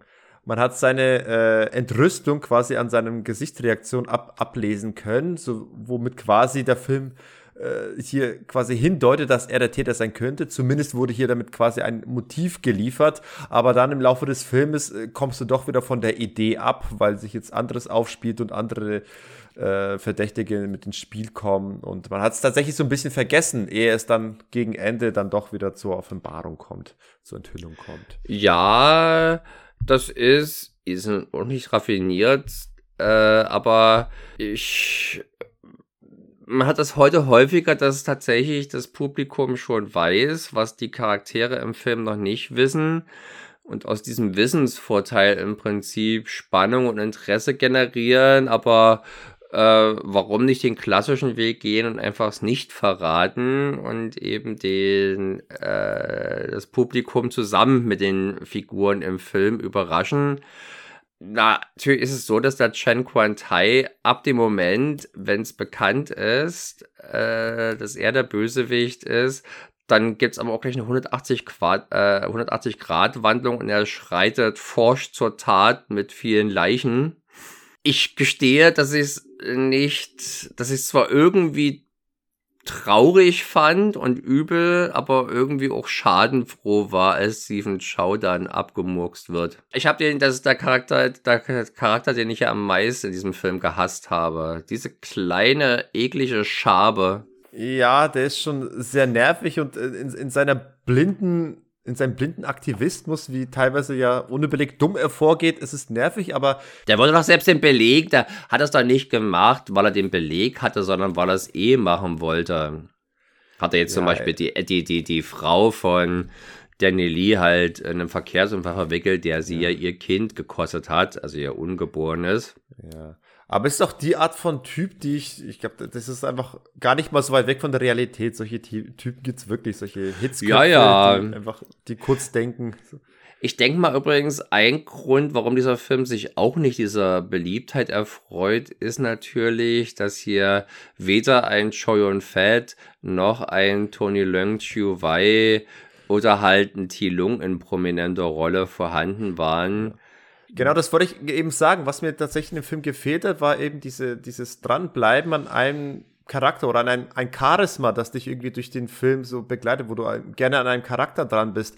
Hier ist Danny Lee ist vielleicht für mich vielleicht auch der, der gesichtstechnisch der, der aussagekräftigste aber auch so ein, so ein Schauspielgewicht, wie es David Chan eigentlich ist, der ist hier in seiner gealterten Form, seiner gealterten Rolle, wirkt er tatsächlich deutlich blasser, statt dass er irgendwie eine Art von Gravitas mm. reinbringt. Der kommt ja aber auch erst im letzten Drittel so richtig in die Handlung rein und ist vorher bloß mal kurz, guckt er vorbei. Ist schon Danny Lee, der eigentlich diesen Film trägt. Was insofern mal interessant ist, weil wir Danny Lee selten als Nicht-Polizisten sehen. Na? Und da haben wir jetzt hier und wir haben äh, City on Fire, wo er jeweils einen Gangster spielt. Ja, ich habe ja noch keinen einzigen Shaw Brothers Film mit ihm gesehen, oder fällt mir zumindest keiner ein. Nicht, nicht Mighty Peking Man, diesen King Kong Verschnitt. Nee, den habe ich nicht gesehen, aber klingt interessant. Durchaus mal, durchaus mal gucken. Irgendwas mit Col Colors von Conga oder sowas ist der, glaube ich, auf Deutsch. Gibt sogar ja, nee, auch auf DVD. Ja, aber auch der ist natürlich einfach nicht so gut. Der hat ein Charisma, was für die meisten Sachen reicht und es reicht im Prinzip auch hier. Es geht quasi bloß im Vergleich, warum jetzt natürlich in Choi und Fat haften bleibt und Danny Lee vermutlich Danny Lees Leistung niemals als irgendwie jemand als, als Lieblingsdarsteller Leistung äh, preisen wird. Ne? Also es wundert, es wundert nicht, dass Danny Lee nicht von Hollywood angeheuert wurde. Ja, also zum Beispiel, das hat schon so eine gewisse auch TV-Haftigkeit, das Schauspiel. Äh, so plakativ, wie da teilweise gelächelt wird. Äh, also das ist ja so bei John Woo häufiger mal, wenn die zwei, sagen wir mal, verfeindeten oder bis dato gegnerischen Parteien dann beschließen, gemeinsame Sache zu machen, machen die das dann ja häufig extra dicker und dann gucken die sich immer so nickend an und stimmen sich sozusagen per Vibe und per Symbol ja, wie ab, wie sie jetzt weiter sich durchballern, genau wie bei Killer oder auch wie bei Hardboiled. Und es gibt's hier prinzipiell auch, wenn, wenn Danny Lee dann zum Beispiel David Chang unterstützt und umgekehrt, aber die Blicke, die sich zuwerfen, sind halt wirklich hochgradig unsubtil und dadurch halt auch nicht cool. Und diese Fehl, die, diese Coolness ist schon was, was bei den guten John Woo-Filmen mit reinhaut. Zumindest wenn es so angelegt wird. Bullet in the Head sind die jetzt auch nicht über die Maßen cool. Na, vielleicht mit, Ab mit Ausnahme von Simon Yam. Aber mh, hm, das, das ist schon alles ein bisschen beliebiger hier. Und diese Beliebigkeit ist, denke ich mal, was, was den Film, den ich für den runderen Film halte als äh, Better Tomorrow 2 zum Beispiel. Aber er ist halt doch der uncoolere Film. Ja. Und der unpathetischere Film und das Pathos was ja noch nicht per se ein guter, ein guter Begriff ist, Pathos, ja, aber bei, bei, bei Better Tomorrow 2 insbesondere ist das Pathos natürlich schon, wenn es funktioniert, funktioniert es echt ziemlich geil.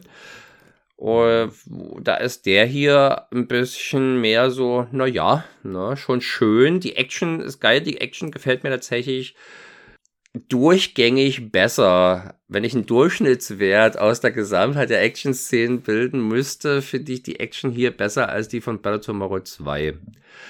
Die, ich finde die hier runder. Aber äh, die Rundheit kostet sie halt auch so ein Ausschläge nach oben, wie diese geile Treppen nach unten Rutschszene in Better Tomorrow 2. Ich finde, Just Heroes ist nicht ganz so exzentrisch in seinen Action-Szenen. Er hat, er hat ein paar Akzente. Zum Beispiel äh, der Stunt, wo der, wo der Stuntman oder einer der Schergen gegen diesen Kronleuchter fällt und dann von dort aus äh, alle quasi alle Lampen, alle Lichter, alle Scheiben ja. von diesem Kronleuchter mit runterreißt und dann auf dieser Theke landet. Das war ein beachtlicher Stunt. Ansonsten, das Finale ist ein würdiges Finale. Es ist definitiv das Highlight, Action-Highlight des Filmes. Ja. Ähm, ich würde dennoch widersprechen auf den Bezug auf A Better Tomorrow 2. Ich meine, ich will jetzt nicht nehmen, dass einzelne Szenen hier und da virtuoser aussehen. Ich meine, der Film kam nach Better Tomorrow nee, 2. Nee, nicht virtuoser, runder. Mehr aus einem Guss. Nee, also mir gefällt bei A Better Tomorrow 2 tatsächlich, es ist die Coolness, die mit reinkommt und die sinnvolle dramatische Überleitung in das Finale, die für mich A Better Tomorrow 2 ja, das, so das dann sah ich ja das drumherum. Die geile Musik, hast du hier natürlich auch nicht. Das ist hier halt eher alles verzichtbar. Und da würde ich dann fast sagen, wahrscheinlich sehe ich es dann einfach nicht, wenn dann im einzelnen Detail irgendwie eine Action-Szene an sich, die Inszenierung hier und da vielleicht äh, griffiger in deinen Augen ist. Es gibt halt Momente beim Better Tomorrow 2 Finale, wo ich mir denke, mein Gott, das ist echt ganz schön kindisch, ja, wie die dastehen, so ungedeckt und sowas alles da. Nun gucke ich logischerweise John Woo-Filme nicht der realistischen Hervorgehensweise im Häuserkampf wegen, aber ganz so plakativ muss man sich dann auch nicht präsentieren.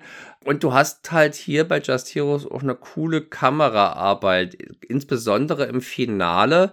Das Haus selber hat diesen glänzenden Parkettboden, die weißen Wände und da rollt die Kamera halt häufig so cool rum.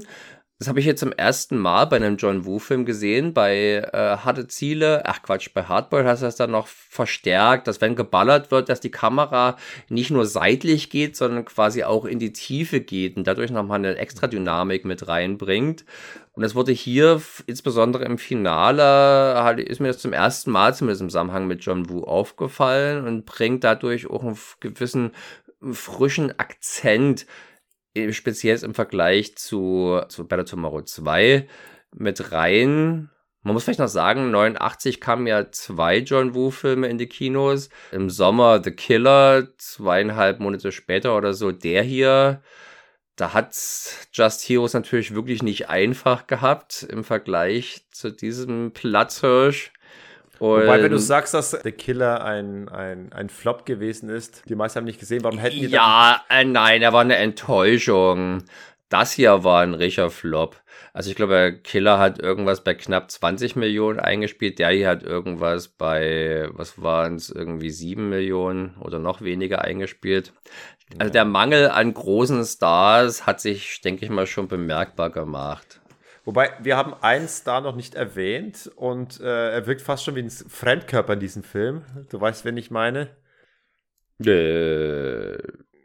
Na, es ist äh, der gute Bill, der Tunk, der Fischhändler.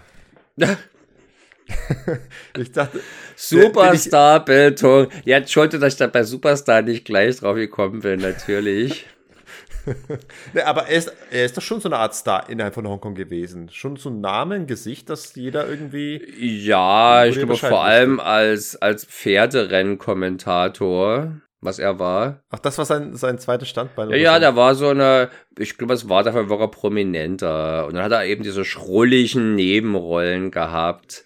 Ja, ich, ich sah ihn ja immer als, als Eigentum von Jackie Chan, deswegen seltsam, dass in den hier in diesem Film Der hat auch immer in viel mehr Rollen mitgespielt, mehr, viel, viel mehr mit, Film mitgespielt. Ich weiß nicht, ob es jemals Filme gab, wo Bill Tung der Hauptdarsteller war. Und ob das hätte jemand sehen wollen. Ja, der ist ja auch mal kurz dabei. Aber in einem Film, wo so viele mal kurz dabei sind, wundert es jetzt nicht. Also gerade schon bei der Peking-Opernvorführung zu Beginn des Filmes, wenn du da die Augen auffällt, siehst du so viele Leute. Ja.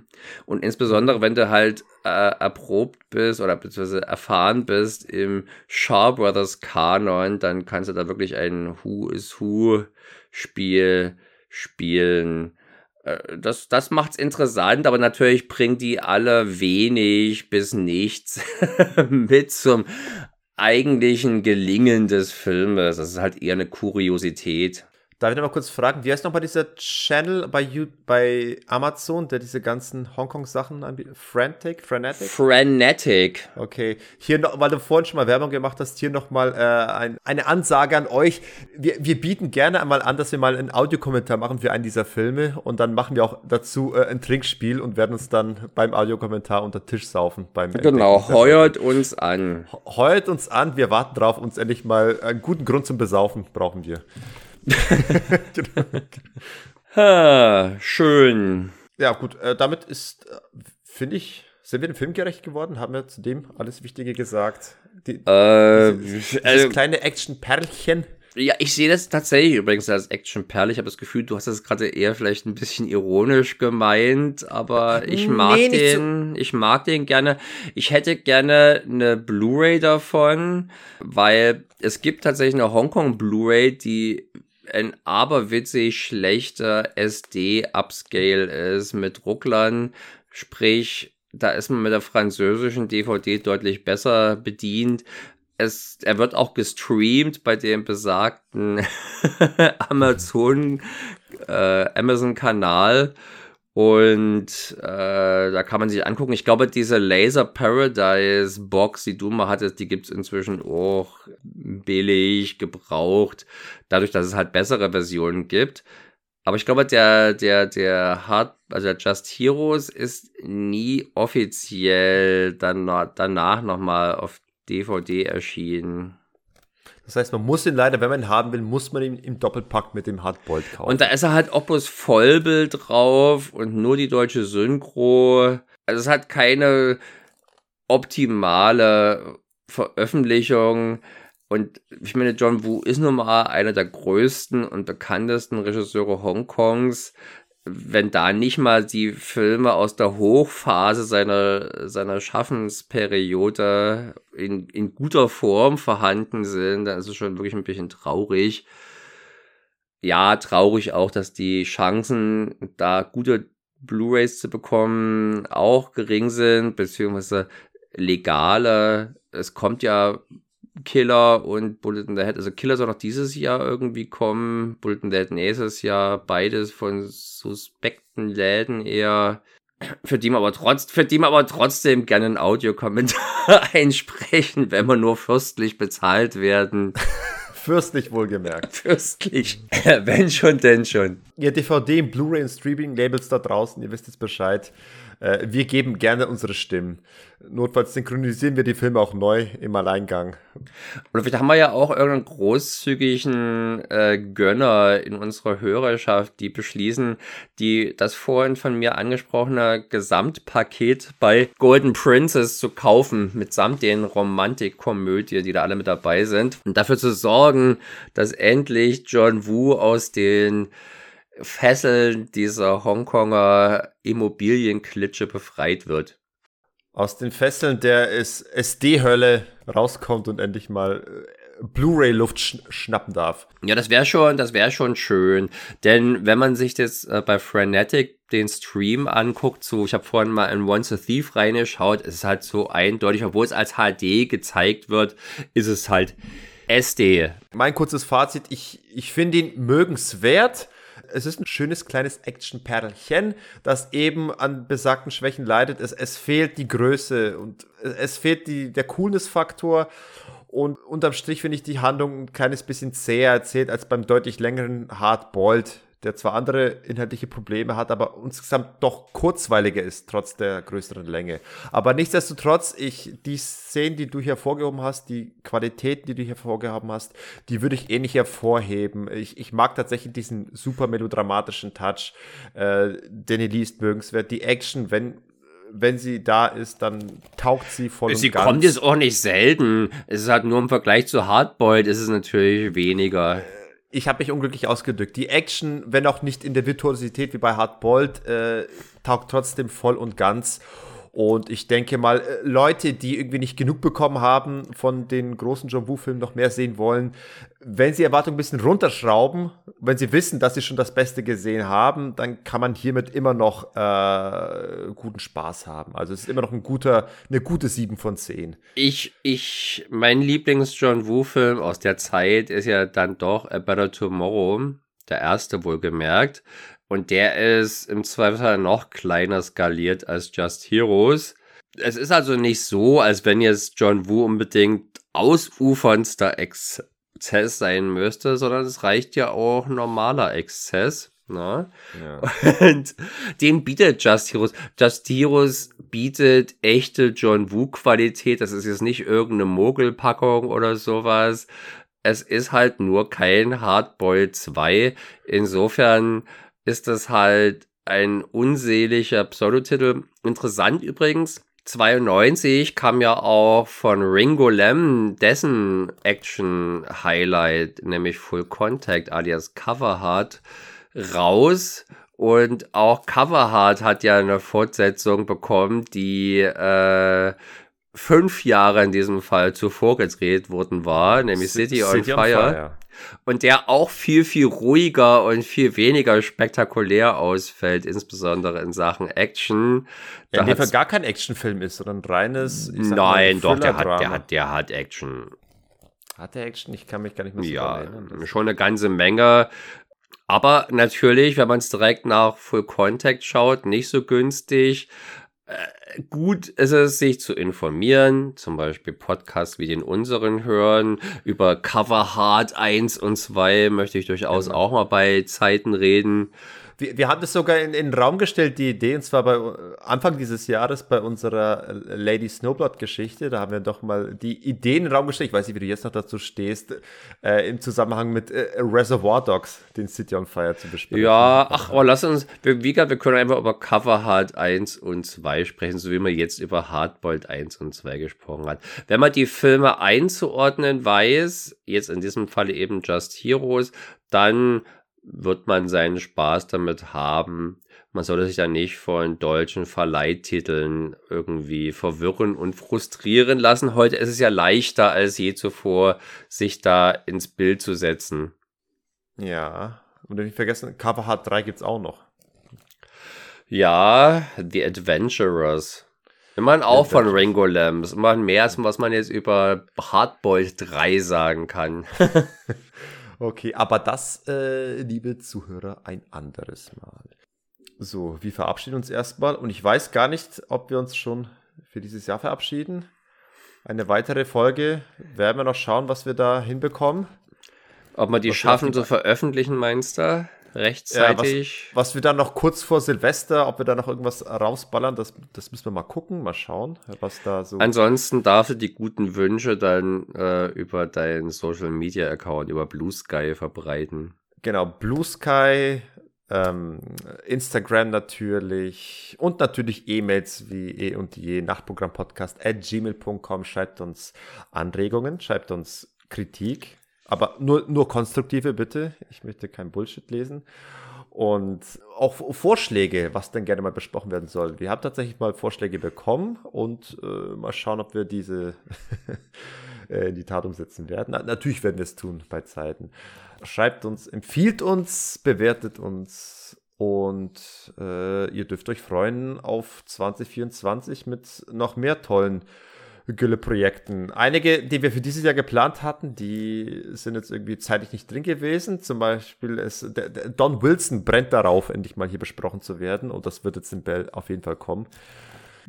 Ein weiterer Virtuose des Action-Genres. Ja, in, gleich in einer achteiligen Reihe wird er hier gebührend äh, zelebriert werden. So, das aber ein andermal. Bis dahin aber werde ich der Sergei gewesen sein. Und ich bin der Martin und denkt immer daran. Wenn ihr gerade keine Knarre zur Hand habt, sieht auch eine Klarinette im Mund sehr cool aus.